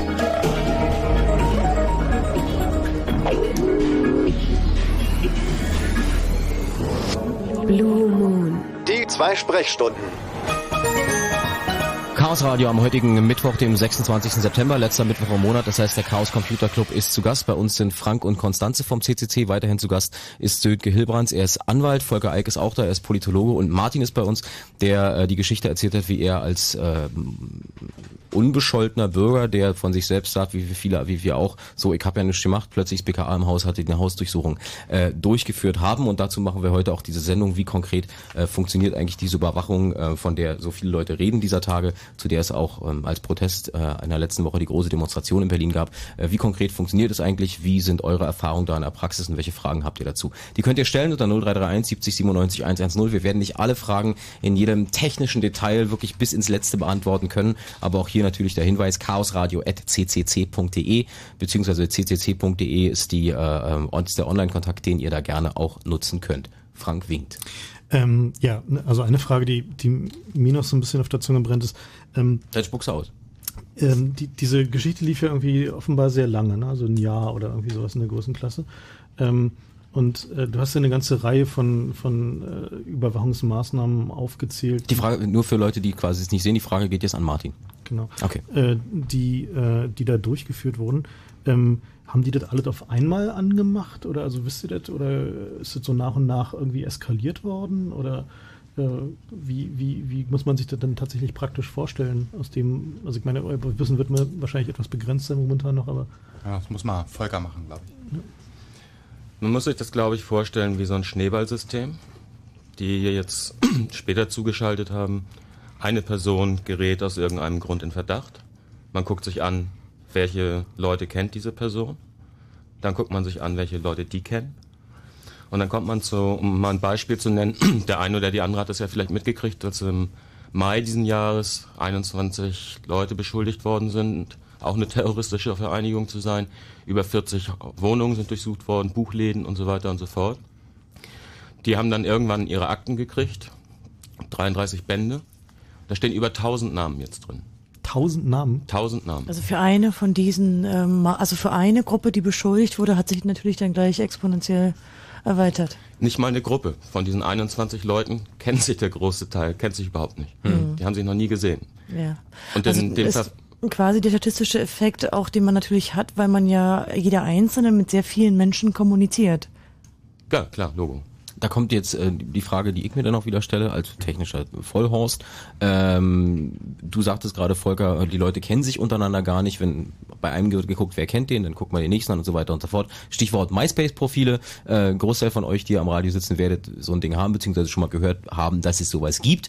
Äh, ist es auch denkbar, dass man sozusagen, wenn äh, Icke irgendwie äh, ins Visier komme, dass man guckt, okay, wer ist damit drauf und dann haben alle anderen Leute gleichzeitig auch eine Anfrage zu laufen? Ist sowas realistisch? Also natürlich, wir haben es ja hier in dem Fall ohnehin gesehen, dass also äh, Datenbestände von Firmen eben für die Ermittlung benutzt werden können. Aber wir haben Wir hatten das äh, Stichwort mit der Bahn zum Beispiel, mit ja, zum Autovermietung. Beispiel. Hm? Also klar, man kann ja die Unternehmen fragen. Wir haben aber eigentlich noch eine andere Diskussion, denn die Sicherheitspolitiker in Deutschland führen diesen, ich nenne es jetzt mal Web 2.0 Exhibitionismus oder auch die Tatsache, dass eben sehr viele Millionen Menschen in Deutschland eine Payback-Karte haben oder eine Happy Digits-Karte. Hm. Die führen diese Argumentation oft an und sagen sich, na ja, die Menschen haben ja quasi freiwillig für diese privaten Datensammler ihre Daten rausgegeben. Also im Prinzip gibt es ja gar keinen Grund, warum nicht der Staat, dem man ja vertraut, diese Daten nicht eben auch haben sollte. Und da wird halt verkannt, dass man freiwillig privaten Firmen seine Daten gibt, aber dass die staatliche Form von Datensammlerei natürlich in keiner Weise freiwillig ist, sondern man merkt sie ja teilweise nicht mehr und sie ist vor allen Dingen eben nicht freiwillig. Das heißt, man legt sich da nicht einen Account bei MySpace an, sondern natürlich ähm, werden die Daten hinterm Rücken oder eben bei einem Verdacht gesammelt, ohne dass man da mitwirkt. Und im Zweifelsfall ähm, hole ich mir irgendwo eine Payback-Karte, weil ich immer wieder gefragt werde, ob ich eine haben möchte, äh, mit dem vorrangigen Ziel, irgendwann mal ein paar warme Socken oder eine Kaffeemaschine geschickt zu kriegen. Äh, und dass es da irgendwo was Kleingedrucktes gibt, was ich mit unterschrieben habe, habe ich im Zweifelsfall in dem Moment einfach nicht gelesen und dann bin ich Nese. Ja, ähm, jetzt letztes Jahr Fußball-Weltmeisterschaft. Mhm. Die Bedingung, Oh, dass man seine. Personaldaten da abgeben muss, damit man ein Ticket kriegt. Mal ganz davon abgesehen, wie überhaupt die Zugangsbedingungen für Normalsterbliche, sage ich mal, war zum Stadion. Wo man, wo die dann anfinden, da ist es nicht kleingedruckt, das ist großgedruckt und die haben euch ja zweimal gefragt. Aber der Fakt bleibt, dass die, diese ganzen hochsensiblen Daten weiterverkauft werden und quasi die FIFA nochmal extra Geld mit den Daten dieser Leute macht, ohne dass sie irgendeinen Einfluss darauf haben, was mit diesen Daten dann passiert. Und wenn sie Glück haben, ist es nur Werbemüll im Briefkasten. Ist denn die ähm, sozusagen dieses, dieses Aufblähen der, der Anzahl der Verdächtigen, ähm, verwenden die da auch Informationen aus dem Internet oder arbeiten die dann nur auf der Basis von, sagen wir mal, Telefondaten? Nee, nee, also es ist ja, noch ist ja das Publizieren in Deutschland nicht verboten. Das heißt, im Zuge des 21. Jahrhunderts, ihr seid ja von eurem Wissen ja wahrscheinlich schon eher im 22. Ich bin froh, dass ich das 19. überwunden habe. Aber publiziert man natürlich auch im Internet. Völlig klar. Und man publiziert natürlich mit wissenschaftlichen Kolleginnen und Kollegen, auch international über E-Mail. Ich kann mich zum Beispiel gar nicht mehr dran erinnern, wie ich mit Kollegen früher in den USA oder in Großbritannien kommuniziert habe.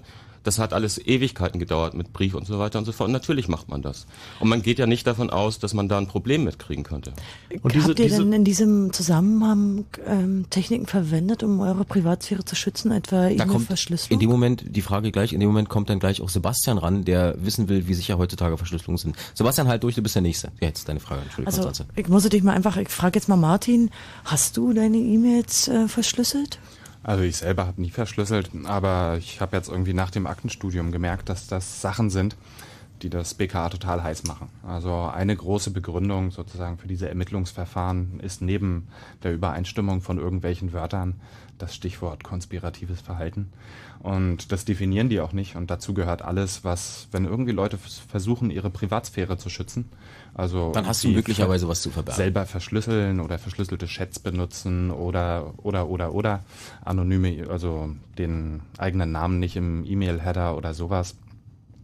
Da sind die total heiß drauf. Und das be benutzen sie dann auch als Begründung nach dem Motto, wie können wir jetzt das Verfahren irgendwie weiterführen? Wir haben zwar sonst nichts gefunden, aber oh, der verhält sich hier ganz konspirativ. Und da beißt sich natürlich auch die Katze in den Schwanz. Ne? Einerseits wird da ein riesen Ermittlungsapparat aufgebaut und wenn Leute dann aus dem kritischen Bewusstsein heraus überlegen, wie können wir hier ein bisschen sorgfältiger mit unseren eigenen Daten umgehen, dann Mhm. ist das sofort Konspiration, Konspiration. Ne? Okay, also Daten äh, verschlüsseln war früher mal wichtig, Daten nicht verschlüsseln, Daten verschlüsseln macht dich in dem Moment gleich auch mal, ich sage mal, verdächtig in Anführungszeichen. Was soll man tun? Wir fragen mal Sebastian. Sebastian hat angerufen unter 0331 70 97 110 und er kommt aus Berlin. Namen Sebastian. Hallo. Äh, verschlüsseln oder nicht verschlüsseln? Verschlüsseln. Ja. Also das ist jetzt eigentlich so meine große Frage, die ich so hatte. Also ähm, ganz generell wollte ich eigentlich auch nochmal nur appellieren, finde ich, dass, dass die ganzen Leute eigentlich viel bewusster mit ihren Daten umgehen sollten. Ne? Also gerade auch jetzt, als diese Payback-Geschichte kam und so weiter, was dieses, weiß ich, Customer Tracking oder dieses ganze Kaufverhalten und so weiter, wie das alles gelockt und verfolgt wird und so, dass sich die Leute eigentlich gar nicht bewusst sind, was sie da von sich preisgeben und so und eigentlich so viel mit sich machen lassen. Hm. Also Alles für ein paar warme Socken. Ja. Und immer diese Sache, äh, ja, ich habe da nichts zu befürchten. So, Ja. dass es ihnen eigentlich völlig egal ist, äh, äh, wer hier irgendwelche Daten hat. Und also das verstehe ich alles nicht. Zum Thema, ich möchte noch mal ganz kurz auf den Anfang der Sendung hinweisen. Zum Thema, ich habe noch nichts zu befürchten, haben wir heute im Chaos Radio gesagt, Martin da, der gerade seine Geschichte erzählt hat. Und äh, vor wenigen Minuten hat er auch René angerufen, der ähm, unter anderen Vorzeichen eine ähnliche Geschichte erzählt hat, Ja. wo er sagte, ich habe hab damit überhaupt nichts zu tun und plötzlich stand, plötzlich war er quasi mit dem Visier. So, Ja. so deine Frage, entschuldige ja, bitte. meine Frage ist eigentlich, äh, wie also sinnvoll ist es? Also abgesehen von davon, dass man vielleicht eher doch äh, ins Visier gerät dann bei so Sachen, aber ich äh, eigentlich permanent, wenn ich jemanden habe, der äh, auch mit verschlüsselt beziehungsweise ähm, also über äh, GNU-PG meinen öffentlichen Schlüssel hat und so weiter und das alles macht, Hm? ähm, dann mache ich das auf jeden Fall. Ich bin auch dabei, weil ich eben auch überlegt habe, wie sichert man seine Daten, egal ob, äh, ob ich da was äh, verheimlichen will oder nicht. Mhm. Ich will einfach nicht, dass irgendjemand das sieht und schon gar nicht der Staat. Hm? Und ähm, mir ist es eben nichts, äh, den Rechner aus dem Netz zu holen. Ne? Also weil was hat man da für Alternativen? Irgendwie muss man es ja immer, ich habe nicht Lust, wegen jeder kleinen Sache irgendwie auf dem USB-Stick zu tun und dann Sebastian. Ja. Wo kommt dein Fragezeichen? Mein Fragezeichen kommt, äh, wie, wie sicher ist es? Also man hört zwar immer... Wie sicher ist die Verschlüsselung von... Genau, also Okay. wenn ich mir auch Dateien zum Beispiel mit TrueCrypt, da gibt es ja alle möglichen Verschlüsselungsverfahren, wenn ich die anwende, AES, wie auch immer, alle Leute sagen, ach ja, BKA, die knacken das sowieso. Also der Frage an, an den Chaos Computer Club an Frank. Ja, also die, äh, die Sicherheit von unterschiedlichen Verschlüsselungsverfahren schwankt natürlich stark. Äh, wenn man halbwegs vertrauenswürdige, gut belommete Verschlüsselungsverfahren verwendet, äh, kann man in der Regel sagen, ist die Sicherheit so gut wie dein Passwort. Das heißt also dein, also jetzt mal ausgehend von der Frage, du hast jetzt kannst annehmen, dass kein äh, Online-Trojaner, keine Computerwanze auf deinem Computer ist, ähm, ist bei guten Verschlüsselungsverfahren die Sicherheit deiner Verschlüsselung so gut wie, deine, wie dein Passwort. Das heißt, ich nehme nicht Mutti 21. Genau, also weil das ist das, was ähm, zumindest nach meiner, meiner Kenntnis äh, die Strafverfolgungsbehörden halt auch tun, dass sie tatsächlich versuchen, Passworte zu raten. Ja. Ähm, oder halt aus deinem Umfeld irgendwie Passworte irgendwie so äh, zu generieren.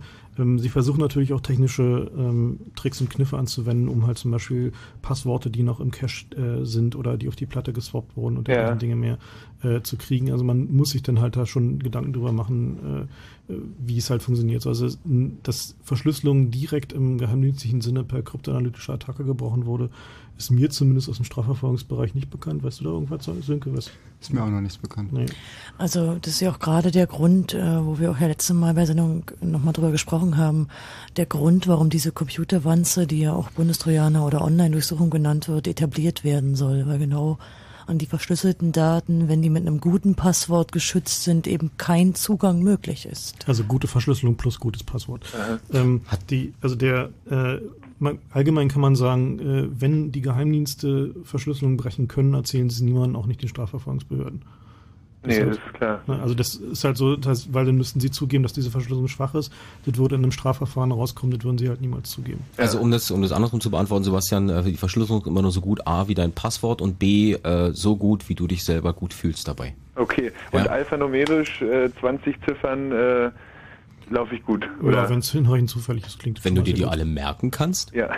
Also ein, also ein guter Weg zum Beispiel sowas zu tun, ist sich einen, einen schönen langen Satz zu nehmen, den man Ja. sich merken kann Ja. und davon irgendwie, was ist sich, den Anfangsbuchstaben, den dritten Buchstaben, den letzten Buchstaben des Wortes und noch ein paar Zahlen reinwürfeln oder dergleichen Dinge. Also ich kann das doch sehr gut mit Reimen, also längere Reime, so etwa so nett. Ähm, das kann man sich dann noch sehr gut merken. Und Natürlich dann, und dann fällt dir leider die 538. Strophe von der Glocke nicht ein und dann hast du ein Problem Ha, und kommst mir an deine fällt das Passwörter. ein. Ja, genau. Das ist kein Sonett.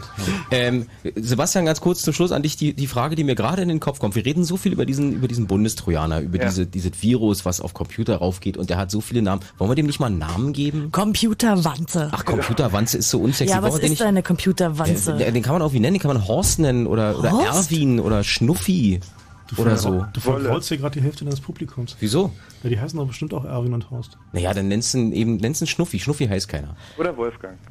Das hast du gesagt. Ja, sehe ich auch zu. Gut, Sebastian, vielen Dank für den Anruf. Ja, macht's gut. Tschüss. Tschüss. 0331 70 97 110 Chaos Radio auf Fritz. Wir reden heute darüber, wie konkret die Überwachung äh, der Bürger mit ihren E-Mail-Kontakten, ihren, ähm, wie hast du das so schön gesagt, Konstanze, vorhin? Fernmelde Daten, heißt das so? Fernmeldung? Nee, wie heißt denn das? Telekommunikationsfern Äh, Telekommunikationsverbindungsdaten. ja, wie sowas genau im, in der Praxis funktioniert. Wir haben heute schon einige Geschichten gehört, einige Fragen auch bekommen. Wenn ihr die habt, könnt ihr die gerne stellen an uns. Die nächste Frage kommt von Roman aus Neukölln. Hallo Roman. Ja, ich wollte auf den vorletz vorverletzten Anruf, Anruf antworten, der äh, wissen wollte, was er beachten muss, wenn er ins Internet geht. Ja.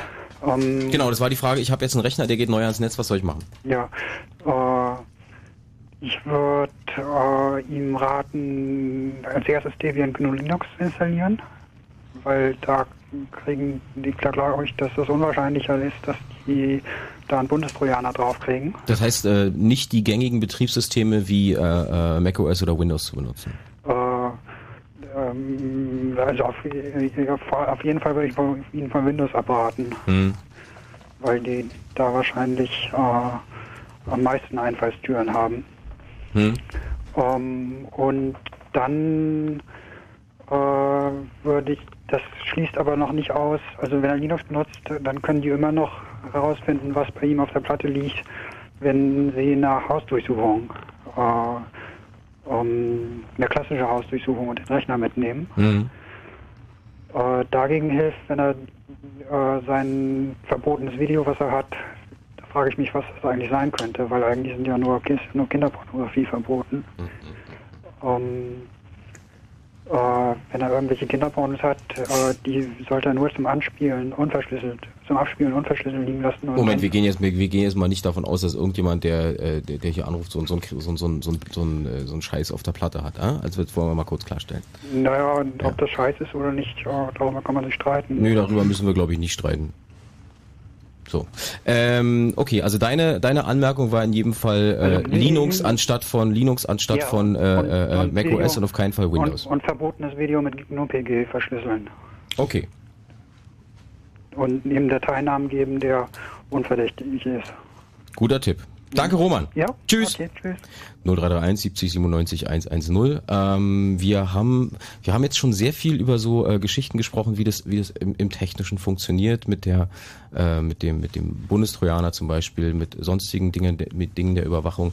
Ähm, die Frage, die immer noch nicht wirklich ähm, geklärt ist, ist, wie kriege ich das mit? Dass Ja. dass ich möglicherweise im Beobachtungsfadenkreuz stehe. Also wenn es jetzt nur um die Computerwanze geht, dann ist natürlich gerade Ansinnen der Ermittlungsbehörden, dass man es nicht mitbekommt. Also ein handelsüblicher Virenscanner oder so. Äh, Man kann davon ausgehen, dass diese handelsüblichen äh, Firewalls oder Antivirenprogramme natürlich nicht gegen so eine individualisierte Spionagesoftware helfen, na klar. Mhm. Aber wenn's man, wenn man jetzt den Fall von Martin sieht, wo man ja nicht nur diese eine Möglichkeit genommen hat, sondern einfach mal alles, was technisch ging, dann gibt's vielleicht schon Möglichkeiten. Da können wir vielleicht ja Martin mal direkt fragen. Hattest du vorab irgendwelche Ideen? Dass äh, dich vielleicht jemand abhören könnte oder kam es wirklich total aus der Kalten? Hast du mal jetzt im Nachhinein betrachtet Anhaltspunkte dafür gesehen? So verdächtige Gestalten an der Ecke oder irgendwie sowas? Nee, nee. Ich glaube, wenn man da nicht extrem hinterher ist und nun total paranoid, kriegt man das einfach nicht mit. Also du und warst dass jetzt jemand paranoid ist, heißt ja nicht, dass er nicht verfolgt wird. Also du kannst sagen, du Spruch, warst aber arglos, ja? Ich weiß nicht, was ich sagen Das ist eine kann. Suggestivfrage. Auf jeden Fall bin ich von einer Hausdurchsuchung überrascht worden. Okay. Also es ist ja vielleicht ähm, natürlich immer, ein- wir kennen Fälle, wo mal was schiefgegangen ist, etwa bei der Abrechnung und der Übersendung äh, von Rechnungen von äh, also Telefonfirmen, sowas haben wir mal gehört, ist uns auch bekannt geworden, dass dann mal eben dadurch die Abhörmaßnahme bekannt geworden ist. Aber in der Regel ist natürlich der Sinn der Sache, dass man es nicht mitbekommt und in der Regel wird man es auch nicht mitbekommen. Immer erst dann, wenn es zu einem Verfahren kommt und ein Anwalt vielleicht irgendwie Einsicht äh, nehmen kann, dann erfährt man es halt. Nur ist diese Sendung. Ähm, das ja. nicht ganz. Weil es gibt ja durchaus den Fall, dass sie wollen, dass du weißt, so, dass natürlich. du überwacht wirst, Ja. um dir Panik zu machen, um dich einzuschüchtern oder sonst irgendwas. Ne? Es gibt natürlich noch eine Sache, die man in dem Zusammenhang erwähnen muss. Äh, Die meisten, eigentlich, nein, alle dieser Überwachungsmaßnahmen sind per Gesetz mit einer nachträglichen äh, Benachrichtigungspflicht versehen.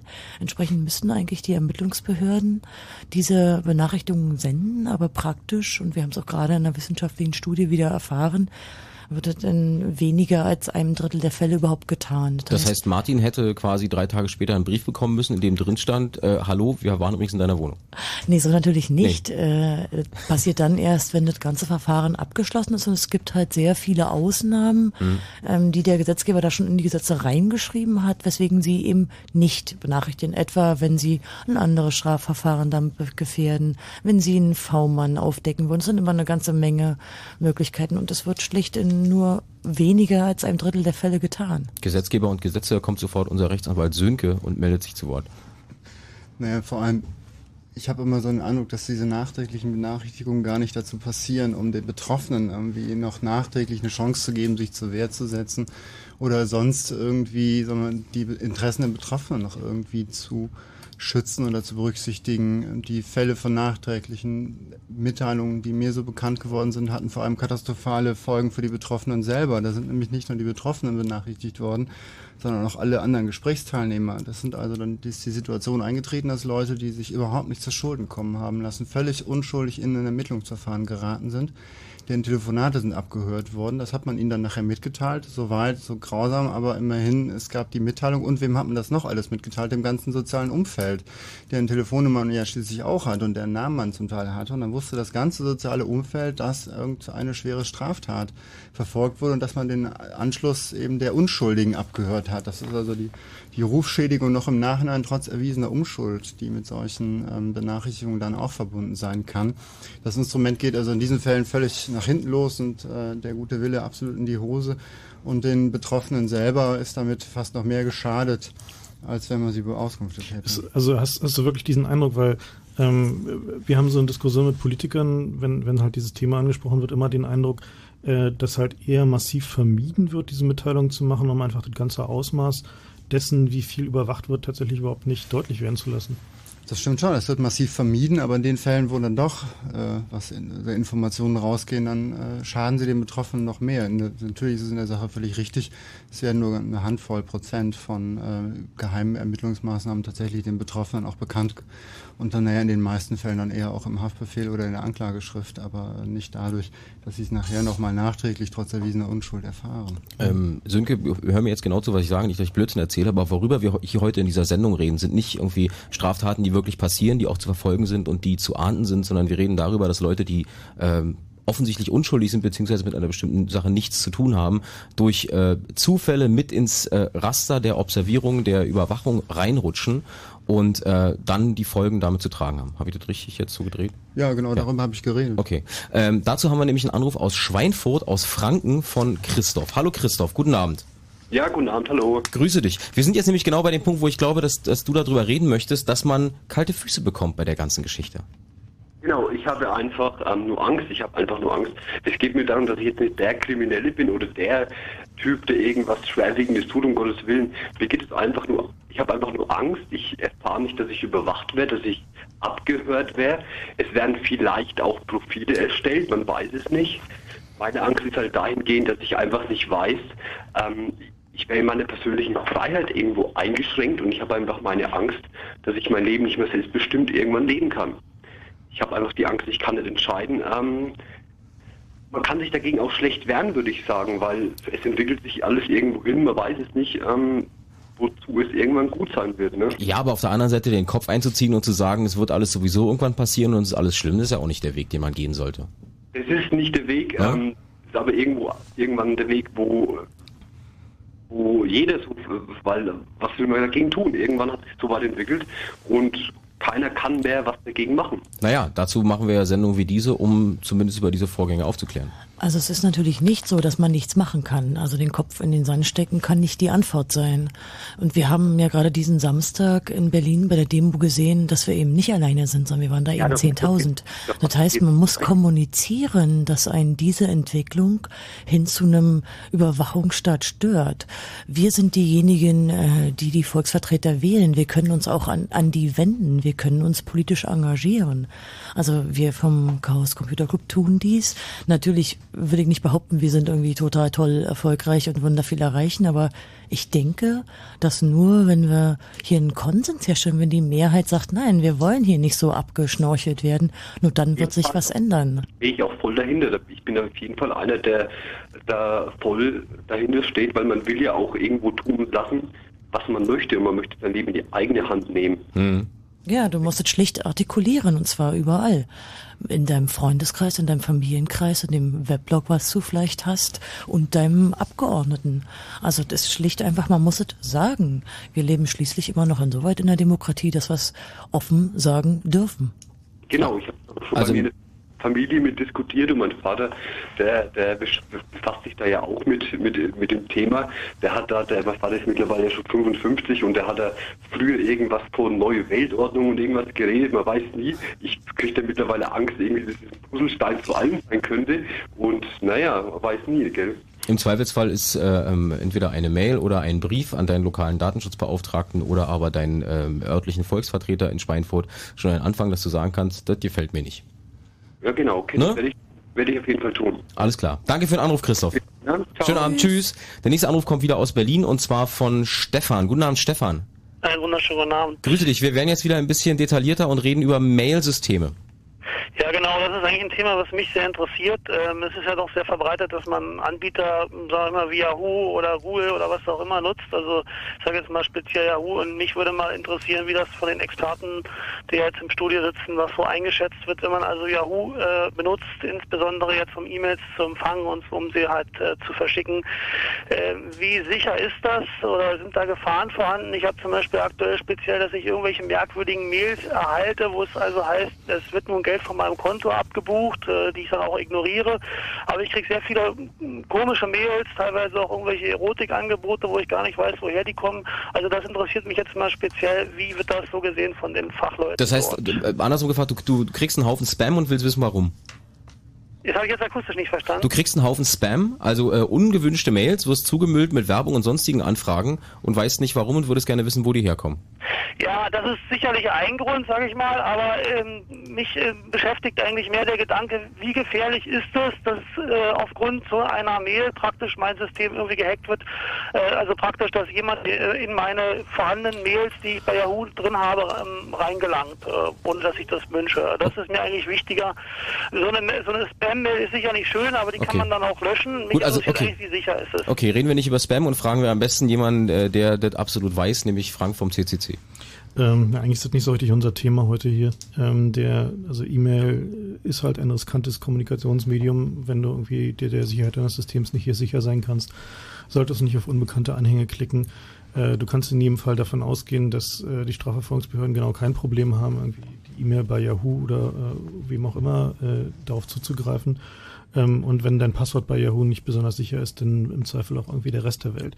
Also die äh, letzten Endes ist die, die Nachricht, du musst dich halt darum kümmern, such dir halt einen ordentlichen E-Mail-Anbieter, der halt irgendwie Was, was wäre ein ordentlicher E-Mail-Anbieter? na, E-Mail-Anbieter, die sich halt darum kümmern, dass sie ordentliche Spam-Filter haben und man halt eben nicht zugemüllte Postfächer hat und einen E-Mail-Client, der halt äh, nicht irgendwie jedes Attachment automatisch aufmacht. Also Na, dann sag- vielleicht- sag doch mal ein na, Beispiel Zum. Beispiel halt irgendwie Thunderbird benutzen äh, anstatt, äh, anstatt Outlook Express. Also äh, Th- Thunderbird statt Outlook Express und für, einen- für, einen- für einen E-Mail-Anbieter vielleicht noch ein Tipp, weil wir müssen sowieso Nachrichten machen. Ja, sucht einen aus, gibt genug, genügend, die halt irgendwie Letzte Frage nochmal, besteht denn die Gefahr dann erst, wenn man den Anhang öffnet oder, oder nur, wenn man die Mail aufmacht? Das hängt von deinem E-Mail-Client ab. Wenn du halt irgendwie Outlook oder ähnliche verwendest, dann kann es halt auch passieren, dass das schon losgeht, wenn du nur die E-Mail aufmachst.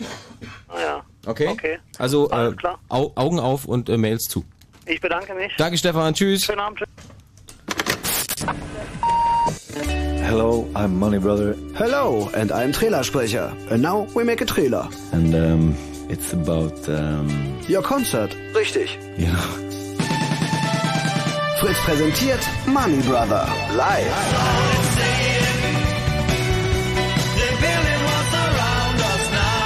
Kommenden Mittwoch.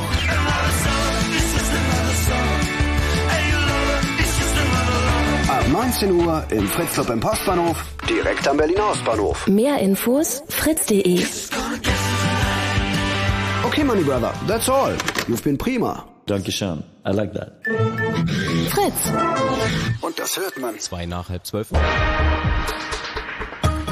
Fritz Info.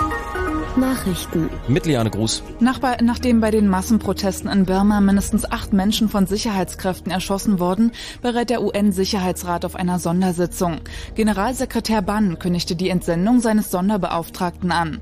Außerdem rief er die Militärregierung erneut zur Zurückhaltung gegenüber den friedlichen Demonstranten auf. Der Bundesgerichtshof hat ein Grundsatzurteil zum Unterhalt nach Scheidungen getroffen. Die Richter urteilten, dass der Besserverdienende nicht lebenslang für den früheren Partner sorgen muss. Mit dieser Entscheidung werden zeitlich befristete Unterhaltszahlungen erlaubt. Aber der wirtschaftlich schlechter Gestellte sollte sich langfristig mit dem begnügen, was er selbst erwirtschafte. Eine Ausnahme seien nur Frauen, die wegen der Kindererziehung in der Ehe auf ihren Beruf verzichtet haben. Die Bundesregierung hat vor den Risiken gefälschter Produkte gewarnt. Mittlerweile seien auch hierzulande nachgemachte und auch gefährliche Medikamente aufgetaucht, erklärte Bundesjustizministerin Zypries. Gesundheitsgefährdend ist häufig auch Kleidung, weil illegale Zusatzstoffe Allergien auslösen könnten. Zudem verursachten die gefälschten Waren massive wirtschaftliche Schäden.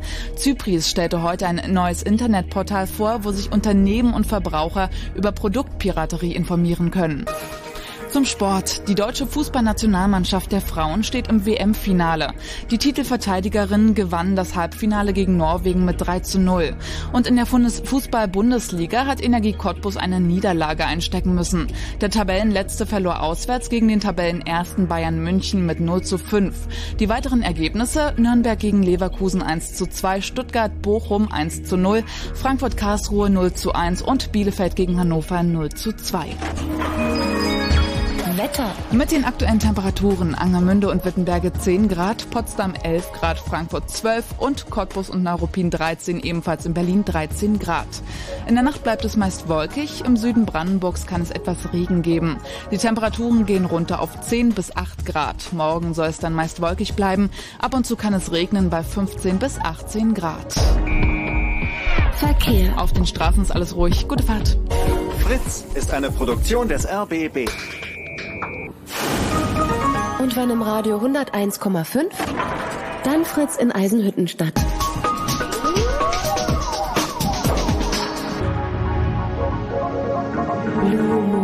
Die zwei Sprechstunden.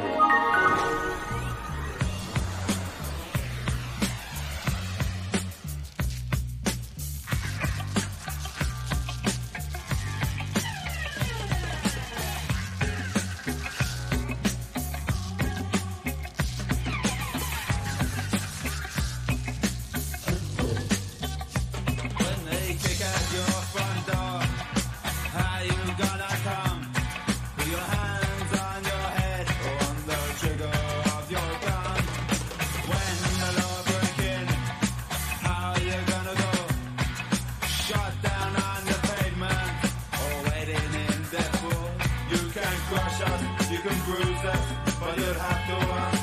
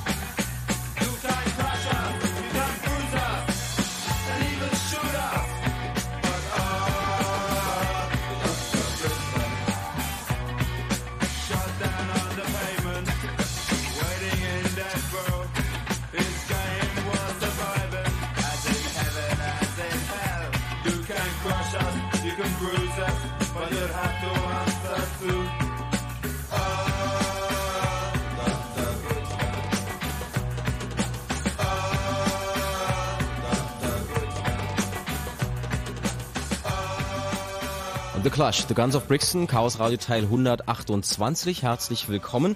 Ähm, heute äh, zu Gast im Studio jede Menge Leute. Ich mache nochmal die ganz große Runde. Also bei uns sind vom Chaos Computer Club Konstanze und Frank. Guten Abend.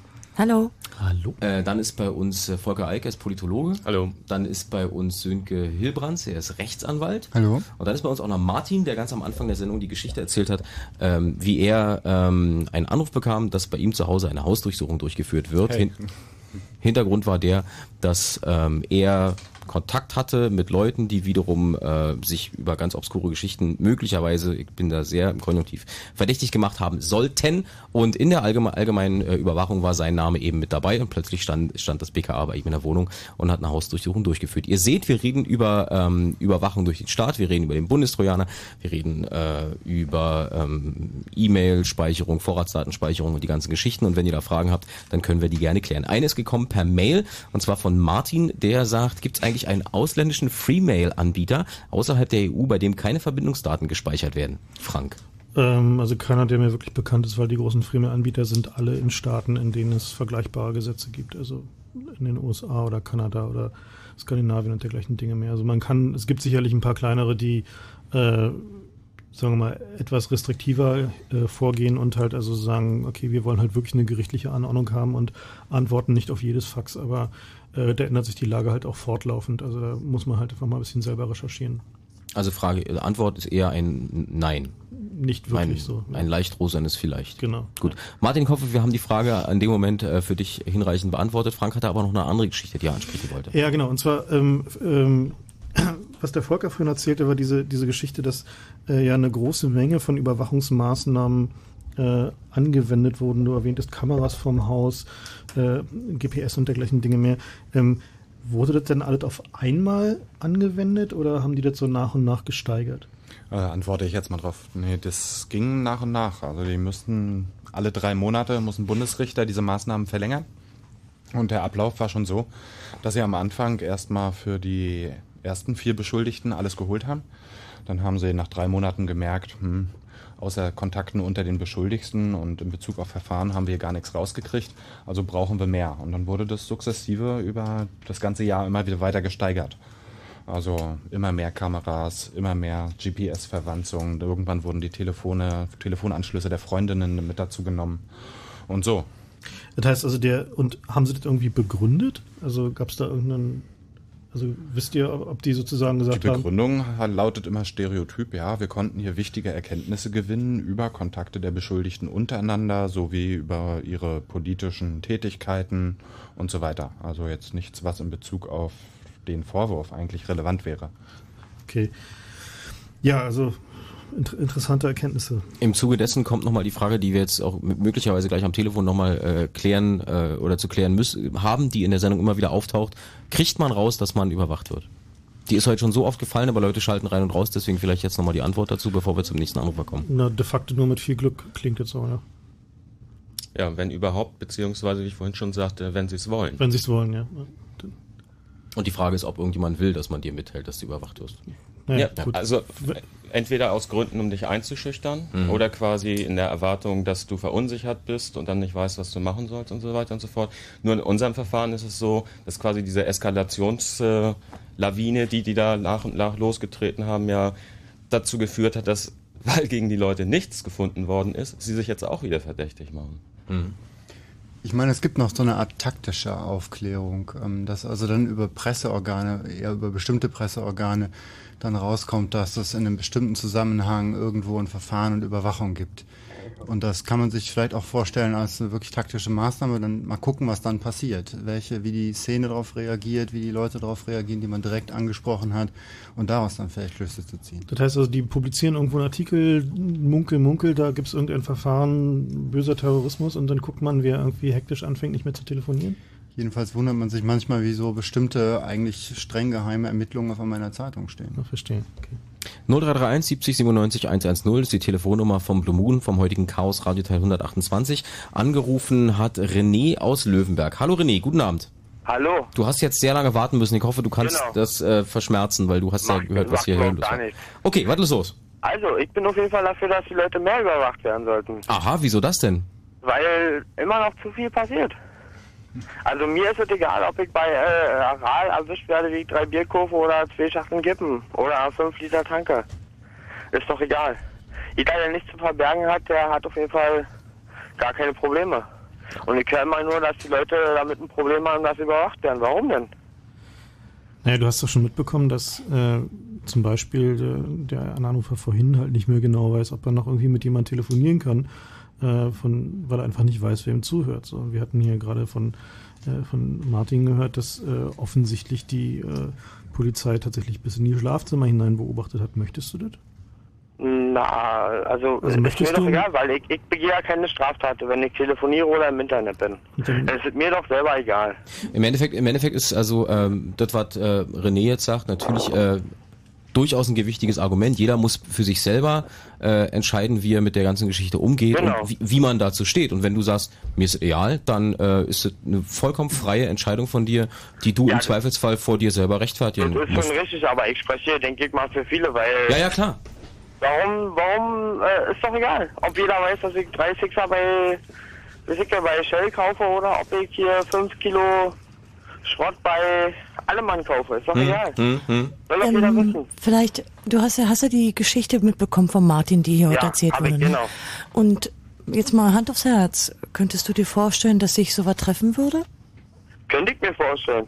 Aber dann findest du trotzdem keine Aber unangenehmen... weil ich habe nichts zu ver ich habe nichts zu verbergen. Das heißt, sie könnten deine Haus, dein Haus ruhig durchsuchen und dir eine GPS-Wanze ans Telefon machen, dein Schlafzimmer abhören, dein Telefon abhören, deine E-Mails lesen und du hättest da kein unangenehmes Gefühl. Nee, überhaupt gar nicht, weil ich äh, habe meinen Sex so, wie jeder andere den hat oder auch nicht. Mhm. Aber es ist egal. Sollen sie doch machen. René, ich bin äh, ganz ehrlich, ich bin froh, dass du angerufen hast und auch diese andere Seite der Diskussion hier in diese Sendung reingetragen hast. Äh, denn um es nochmal zu sagen, die Entscheidung, wie man dazu steht, äh, liegt eindeutig bei einem selber und wenn du das so siehst, Genau, dann genau. genau, alles klar. Danke dir für deinen Anruf. Alles klar, schönen Abend noch. Ciao, ciao. Dir auch, tschüss. Der nächste am Telefon ist Sven aus Lichtenberg. Hallo Sven. Hey, wunderschönen guten Abend. Grüße dich. Was hältst du von der Sache, die René gerade erzählt hat, dass es einem egal ist? Also diese Also- klassische, ich habe ja nichts zu befürchten. Ja, ich sag mal ganz ehrlich, also ich habe mir sehr oft und sehr lange darüber Gedanken gemacht. Ich äh, habe dieses auch nachgeforscht und habe sehr bedenkliche Ergebnisse herausgefunden. Was hast du nachgeforscht? Na, wie zum Beispiel ein Verkäufer, den ich mal mir, mir was gekauft habe, Hm? mich über Internet anschreiben kann und mir genau das anbietet, was ich genau brauche. ja.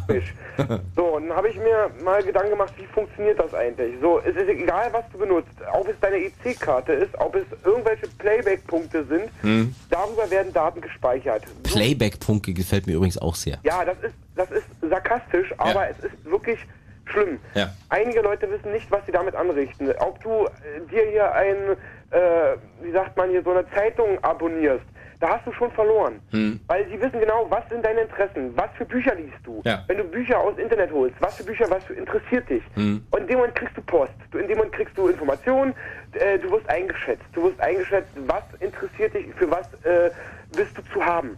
Es ist doch schlimm zu wissen, dass man so kontrolliert wird. Und Na, äh, wa- was, da, was, was, nicht nur, was nicht nur damit passiert, was du an Post bekommst und was für was dich interessiert, was ja noch ganz, was was auch noch nicht angesprochen wurde, sind solche Geschichten, dass man also ein Profil erstellt von der Richtig, Gegend, in dem, in, der du, in dem du wohnst. Wenn in deiner Straße zum Beispiel irgendwie 20 Leute bei Quelle Otto, wo auch immer irgendwas bestellen und von den 20 Leuten bezahlen 18 nicht pünktlich, dann kriegst du in deiner Straße ein Häkchen in deine, in dein Profil rein, in dem drin steht, René zahlt bitte per Vorkasse. Das würde mich nicht stören. Was aber schlimm ist, ist, dass es äh, Dealer gibt, die deine Informationen verkaufen, die dadurch sozusagen noch Geld machen. Ja. Ja, und das kann es nicht sein. Ja. Ich werde sozusagen äh, protokolliert auf dieser, auf diese Art und Weise. Im Grunde genommen, ich weiß nicht, ob der Film Staatsfeind Nummer 1 bekannt ist. Man könnte sich dadurch nur schützen, indem, äh, indem man in einem Käfig leben würde, der komplett von der Außenwelt abgeschottet ist. Indem man keine EC-Karten benutzt, keine Handys, die per Vertra äh, Vertrag laufen, sondern Prepaid-Karten. Das wäre aber ein ganz schön- auch schon anzapfbar sind, da ja Handys äh, auf dem Markt schwarz zu kaufen sind, die zu präparieren sind. Das heißt, du kannst überall ausgetauscht werden. Sven, hör, hol, hol mal Luft, ganz kurz, bevor du mir da irgendwie hyperventilierend umklappst, um, umkippst. Äh, die von dir eben äh, konstruierte Situation, das wäre aber ein ganz schön langweiliges Leben, wenn man da in seiner kleinen Kiste wohnt und mit keinem telefoniert und Ist richtig. Ne? Ich sage mal so, äh, wenn ich mir so meinen Vorgänger angehört habe, ja. der mir angeblich erzählen möchte, er ist sauber. Also das ist ja wie, als wenn er mir erzählen würde, er hat in seinem Leben noch nie gelügt. Das wäre die größte Lüge seines Lebens. Also kein Mensch ist perfekt, kein Mensch macht äh, keine Fehler. Und es gibt Fehler, die man macht und die man am liebsten, nicht gerne an die Großglocke gehangen haben möchte. Mhm. Ja, und wenn ich mir so überlege und mir so angehört habe in der Sendung, ich höre eure Sendung übrigens jedes Mal, es gibt keine Sendung, die ich nicht gehört habe. Oh, danke. Es ist absolut Hammer, ihr habt Themen, da bin Okay, ich... pass auf, da uns die Zeit wegläuft, lass uns mal diese, äh, wir schenken uns gegenseitig Blumen und backen uns eine Kuchengeschichte eine andermal machen. Ach, Ja, nee, ganz ehrlich, äh, haben wir ja auch gehabt. Ein Kollege von äh, äh, mir, den haben sie hops genommen, auf gut Deutsch. Ja, und warum? Weil er für einen Kollegen eine CD kopiert hat und sozusagen der Kollege wurde überprüft und wurde, wie der äh, Kollege hier im Studio, äh, beschattet und dadurch, dass er ja Kontakt mit ihm hatte, war er genauso verdächtig wie alle anderen. Und das kann es nicht sein, dass man, weil man eine Kleinigkeit kopiert hat, gleich als Straftäter äh, äh, betitelt wird. Da gibt es andere Sachen, ja, wie Kinderschänder oder so, um die sie sich kümmern sollten. So eine Leute sollten sie abhören. So eine Leute sollten sie überprüfen. Den Leuten gehören eigentlich die Pfoten abgehackt. Ja, wenn ich mir gucke, dass Kinder, Pädophile, die aus dem Internet Daten ziehen, äh, vier Jahre kriegen und Leute, äh, äh, äh, Kinder missbrauchen, zwei oder eins. Sven, pass auf, wir machen jetzt genau wieder folgendes, was wir eben schon mal gemacht haben. Hol mal Luft. Ja, So, ähm, also deine, für deine Meinung vielen Dank, aber ich denke, wir sollten auch das, was René eben gesagt hat, der sagte, pff, mir ist es doch egal, können Sie machen. Äh, so eine Meinung muss man respe respektieren. Wenn äh, jemand sagt, mir ist es egal, ich habe mir, ich hab mir nichts zu Schulden kommen lassen, sollen Sie doch kommen, dann muss man sagen, okay, wenn du so dazu stehst, bitteschön, das ist deine freie Entscheidung. Aber unterstützt in Ihrer Meinung. Ja. Kann es nicht sein. Ja, der kleine, der kleine Bürger hat genauso das Recht, sich zu wehren. Ja, und wenn nur eine Stimme sagt, nein, ich möchte das nicht, dann haben Sie das zu akzeptieren. Und Punkt, warte mal, Sven, Punkt. Haben Sie es zu akzeptieren? Punkt. Weil äh, wir haben noch, äh, eigentlich haben wir nur noch fünf Minuten Zeit, weil Martin Petersdorf steht vor der Tür und die Telefonleistung äh, fliegt mir um die Ohren. Alles klar, okay, dann gut, dann, dann möchte ich nur noch äh, letzten sagen, äh, letzten Satz sagen, shit happens, ne, auf gut Deutsch. Dumm gelaufen. Danke, Sven. Tschüss. Tschüss. Ähm, ich brauche jetzt eigentlich nicht mehr sagen, dass ihr noch anrufen könnt, weil wir schaffen sowieso, eigentlich schaffen wir nur noch einen Anrufer. Ähm, alle anderen möchte ich bitten, also A, vielen Dank fürs Zuhören. Ähm, ihr könnt weiter über diese Sendung diskutieren, entweder im Fritzboard auf fritz.de oder eure Fragen direkt stellen an chaosradio.ccc.de. Und ähm, die, das letzte Thema, was wir heute aufmachen, dann ist dann auf jeden Fall auch nochmal Sönke bei uns, nämlich unser Anwalt, äh, kommt von Markus aus Leipzig. Guten Abend, Markus. Guten Abend. Grüße dich. Ja, hallo. Soll ich gleich anfangen? Ja, hau rein, wir haben nicht mehr genau, viel Zeit. Ja. genau. Also ich rufe an, weil ich noch was ähm, beisteuern wollte. Und zwar ist es so, wir hatten darüber gesprochen, 129a, Bildung einer terroristischen Vereinigung. äh, Sprengstoffanschläge, Mord und Totschlag und so weiter. Aber da gibt es also auch noch andere Themen. Seit zwei Monaten gibt es die sogenannten Hacker-Paragraphen, 202a bis c und 303a b im Strafgesetzbuch, die halt Computersabotage, Datenveränderung, Ausspielung von Daten unter Strafe stellen. Und der 303b, Computersabotage und auch die Folgeparagraphen werden eben unter 129a mit genannt. Also sprich, äh, da gibt es halt auch für die ähm, Behörden ganz neue Möglichkeiten, terroristische Vereinigungen sich bilden zu lassen, sage ich mal. Denn äh, was man ja auch sagen muss, ist, der 129a hat noch nie dazu geführt, dass jemand verurteilt worden ist, meines Wissens nach. Das sondern ist mir jetzt- halt ein das ist jetzt- Ermittlungsparagraph. Es ist jetzt sehr, sehr viel äh, internes Fachchinesisch. Also de Äh, facto, worum es da geht, ist, ähm, das mit der mit der Verschärfung der äh, Computerkriminalitätsparagraphen äh, ist de facto Hacking äh, auch, also beziehungsweise Hacking im negativen Fall, also Angriff auf Computer und Computersabotage äh, zu einer sogenannten Katalogstraftat geworden. Das heißt also, wenn man sich dazu verabredet, dieses zu tun, äh, dann kann man auch als terroristische Vereinigung äh, betrachtet werden mit irgendwie all den Folgen, die wir heute hier schon äh, ausführlich äh, erläutert bekommen haben. Ähm, ja, also ist halt äh, ne, wieder mal eine weitere Verschärfung irgendwie der, der, der Sachlage. Der CCC ist damit quasi direkt betroffen. Denn wir sind natürlich eine Vereinigung, die uns, ähm, also die durch den Paragraphen in gewisser Weise bedroht wird. Und äh, auch einige von den äh, deutschen IT-Security-Firmen haben sich da doch sehr entsetzt gezeigt. Und äh, es gibt auch schon Firmen, die ihr Geschäft ins Ausland verlagert haben, weil sie unter diesen Umständen hier auch nicht mehr arbeiten wollen. Also ja, also danke nochmal für den Hinweis.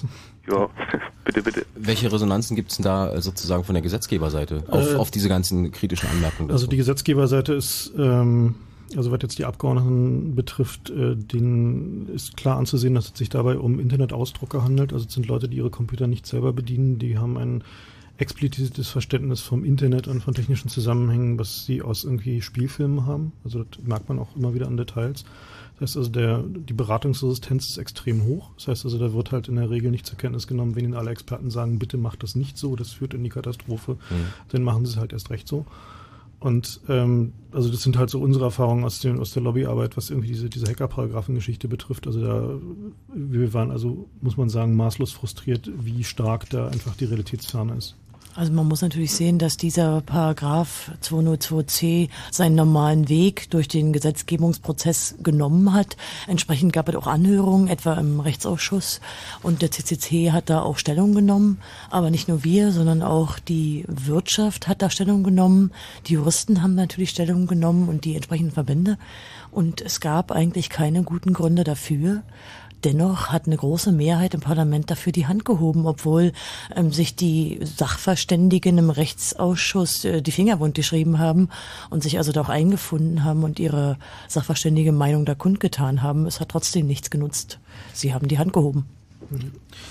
Ähm, Ihr wolltet noch auf eine Veranstaltung hinweisen. Warte mal, erstmal müssen wir sagen, danke Markus. Achso, ja, Entschuldigung. Ja, klar. Und einen schönen Abend nach Leipzig. Ja. Dankeschön. Tschüss. Bevor wir auf diese Veranstaltung hinweisen, äh, würde ich gerne noch mal zwei grundsätzliche Fragen klären wollen, die in dieser Sendung ganz oft vorgekommen sind, aber die immer wieder auftauchen. Äh, wir haben ja darüber gesprochen, dass äh, Überwachung durch die Sicherheitsbehörden in diesem Staat nicht nur eine angedachte Geschichte ist, sondern sehr real passiert. Wir haben viele Geschichten gehört, die ihr erlebt habt. Ähm, Frage Nummer eins, A, wie kriege ich mit, dass sowas läuft? Gegen mich, über mich, mit mir? Nicht? Gar nicht. Was denn, Sie wollen's? Hm. Frage Nummer zwei, was kann ich machen? Naja, wenn man es halt mitkriegt, irgendwie zum Anwalt gehen. Ne? Das ist irgendwie wahrscheinlich der einzige Rat, den man da irgendwie gut geben kann. Ja, ich denke, der Fall von Martin ist äh, fast schon der Beleg dafür, dass man eigentlich vernünftig nichts machen kann. Man, so blöde, wie es kommen kann, können wir als Bürgerinnen und Bürger gar nicht vorausdenken. Und auch, das betrifft ja euch vom CCC gerade auch, seit äh, der 309b im äh, 129a drin ist, also seit ein Hackerverein eine terroristische Vereinigung sein können. Ähm, ihr könnt so viel Hackerethik haben, wie ihr wollt. Ihr wisst nicht, wie die Behörden das bewerten. Und ihr könnt auch heute nicht in die Herzen der Richter schauen, die eines Tages darüber entscheiden müssen. Ihr steht hier mit einem Bein, ich will nicht sagen im Gefängnis, aber mit einem Bein äh, doch in einem Problem und könnt selber euch mit euch abmachen, wollt ihr eure Freiheit gebrauchen, wollt ihr hacken, wollt ihr programmieren, wollt ihr eure Hackerethik pflegen oder wollt ihr sozusagen im vorauseilenden Gehorsam euch einen Kopf drüber machen, was könnte ein Staatsanwalt davon haben? Ja gut, also die, die Antwort ist halt ganz klar, irgendwie, wir stecken halt nicht den Kopf in den Sand. Ähm, weil, also wir haben ernsthaft erwogen, ob Auswandern eine Option wäre und wir haben uns dafür entschieden, doch lieber hier zu bleiben und zu kämpfen. Hm. Also da muss man vielleicht nochmal eine Sache anmerken, weil ja vorhin auch nochmal die Sprache darauf kam, dass etwa ja die Benutzung von äh, Privacy Enhancing Tools, also etwa Verschlüsselung oder dergleichen, ähm, einen besonders verdächtig macht. Ich würde halt ungern diese Message stehen lassen. Uns geht's eigentlich darum zu sagen, wenn viel mehr Leute ihre Privatsphäre mit Verschlüsselung nutzen würden und eben nicht alle E-Mails unverschlüsselt und alle Chats ähm, und vielleicht auch mehr Anonymisierungssoftware benutzen würden, dann würde man da auch nicht so auffallen. Also wir hoffen halt nicht, dass gerade solche Berichte, wie sie Martin hier abgeliefert haben, ähm, dazu führt, dass Leute sagen, oh, ich benutze lieber gar keine Verschlüsselung, dann könnte ich ja ins Verhandlungsraster fallen. Das ist gerade nicht die Message, die wir bringen wollen, sondern wir wollen sagen, benutzt diese Tools. Wir haben noch, jetzt kam das Ding mit, der, mit dem Veranstaltungshinweis und dann würde ich gerne noch ein Schlusswort sagen. Ja, genau. Wir wollen nämlich, wir haben ja heute schon über ein paar Sachen sprechen können, aber wir haben jetzt für den kommenden Sonntag um 11 Uhr, also eine, quasi eine Matinee in der Volksbühne am Rosa-Luxemburg-Platz in Berlin, eine große Veranstaltung geplant, wo unter anderem über diesen Fall hier auch berichtet wird, aber wo auch nochmal die Möglichkeit besteht, zum 129a nochmal Fragen zu stellen. Es wird einen anderen Fall geben, wo noch jemand mal beschreibt, dem es schon mehrfach passiert ist mit dem 129a. Hm wie es ihm ergangen ist. Und es wird nochmal einen Bericht dazu geben, warum es notwendig ist, weiter sich auch zu organisieren, sich politisch zu wehren und nicht nur Abgeordnete anzuschreiben oder mit denen zu telefonieren, sondern auch selber was auf die Beine zu stellen. Kostet das Eintritt? Nee. Ja, muss man ja nur, nur mal ganz kurz fragen. Also, äh, das war's Chaos Radio Teil 128 zum Thema Überwachung äh, ganz real. Vielen Dank für eure ganzen Anrufe. Ich kann nicht lesen, was du mir da hingeschrieben Na, hast. wir Konstanze. wollten noch auf die Sendung Trackback, auf die äh, Sendung die Show mit weise ich doch gleich hin. Ich wollte erstmal sagen, vielen Dank für eure Anrufe. Äh, wenn man das zusammenfassen kann, was heute passiert ist, sind die Reaktionen auf diese ganzen äh, Geschichten und Erlebnisse gehen von, das macht mir Angst und ich weiß nicht, wie ich damit umgehen kann, bis hin zu, ist mir doch egal, sollen sie doch einfach kommen. Ich denke, was man, was wir alle mitnehmen können, ist, dass es wichtig ist, darüber einfach mal zu reden, sich darüber zu informieren und im Zweifelsfall anderen Leuten zu sagen, ich habe da ein komisches Gefühl, um einfach sich irgendwo mitzuteilen, um das weiter in die Welt zu tragen. Äh, weiterhin möchte ich hinweisen, dass es auf Fritz nicht nur das Chaos Radio gibt, sondern auch eine schöne Sendung namens Trackback. Die läuft jeden Samstag von 18 bis 20 Uhr und auf Trackback an diesem Samstag geht es dann um äh, Biometrie und um den neu einzuführenden E-Pass. Damit äh, vielen Dank an den Chaos Computer Club, an Konstanze und an Frank. Vielen Dank an Martin für deine Geschichte. Vielen Dank an Sönke und vielen Dank an Volker. Euch einen schönen Abend. Hier geht's weiter mit Martin Petersdorf im Night Flight. Macht's gut. Tschüss. Tschüss. Tschüss. Ciao.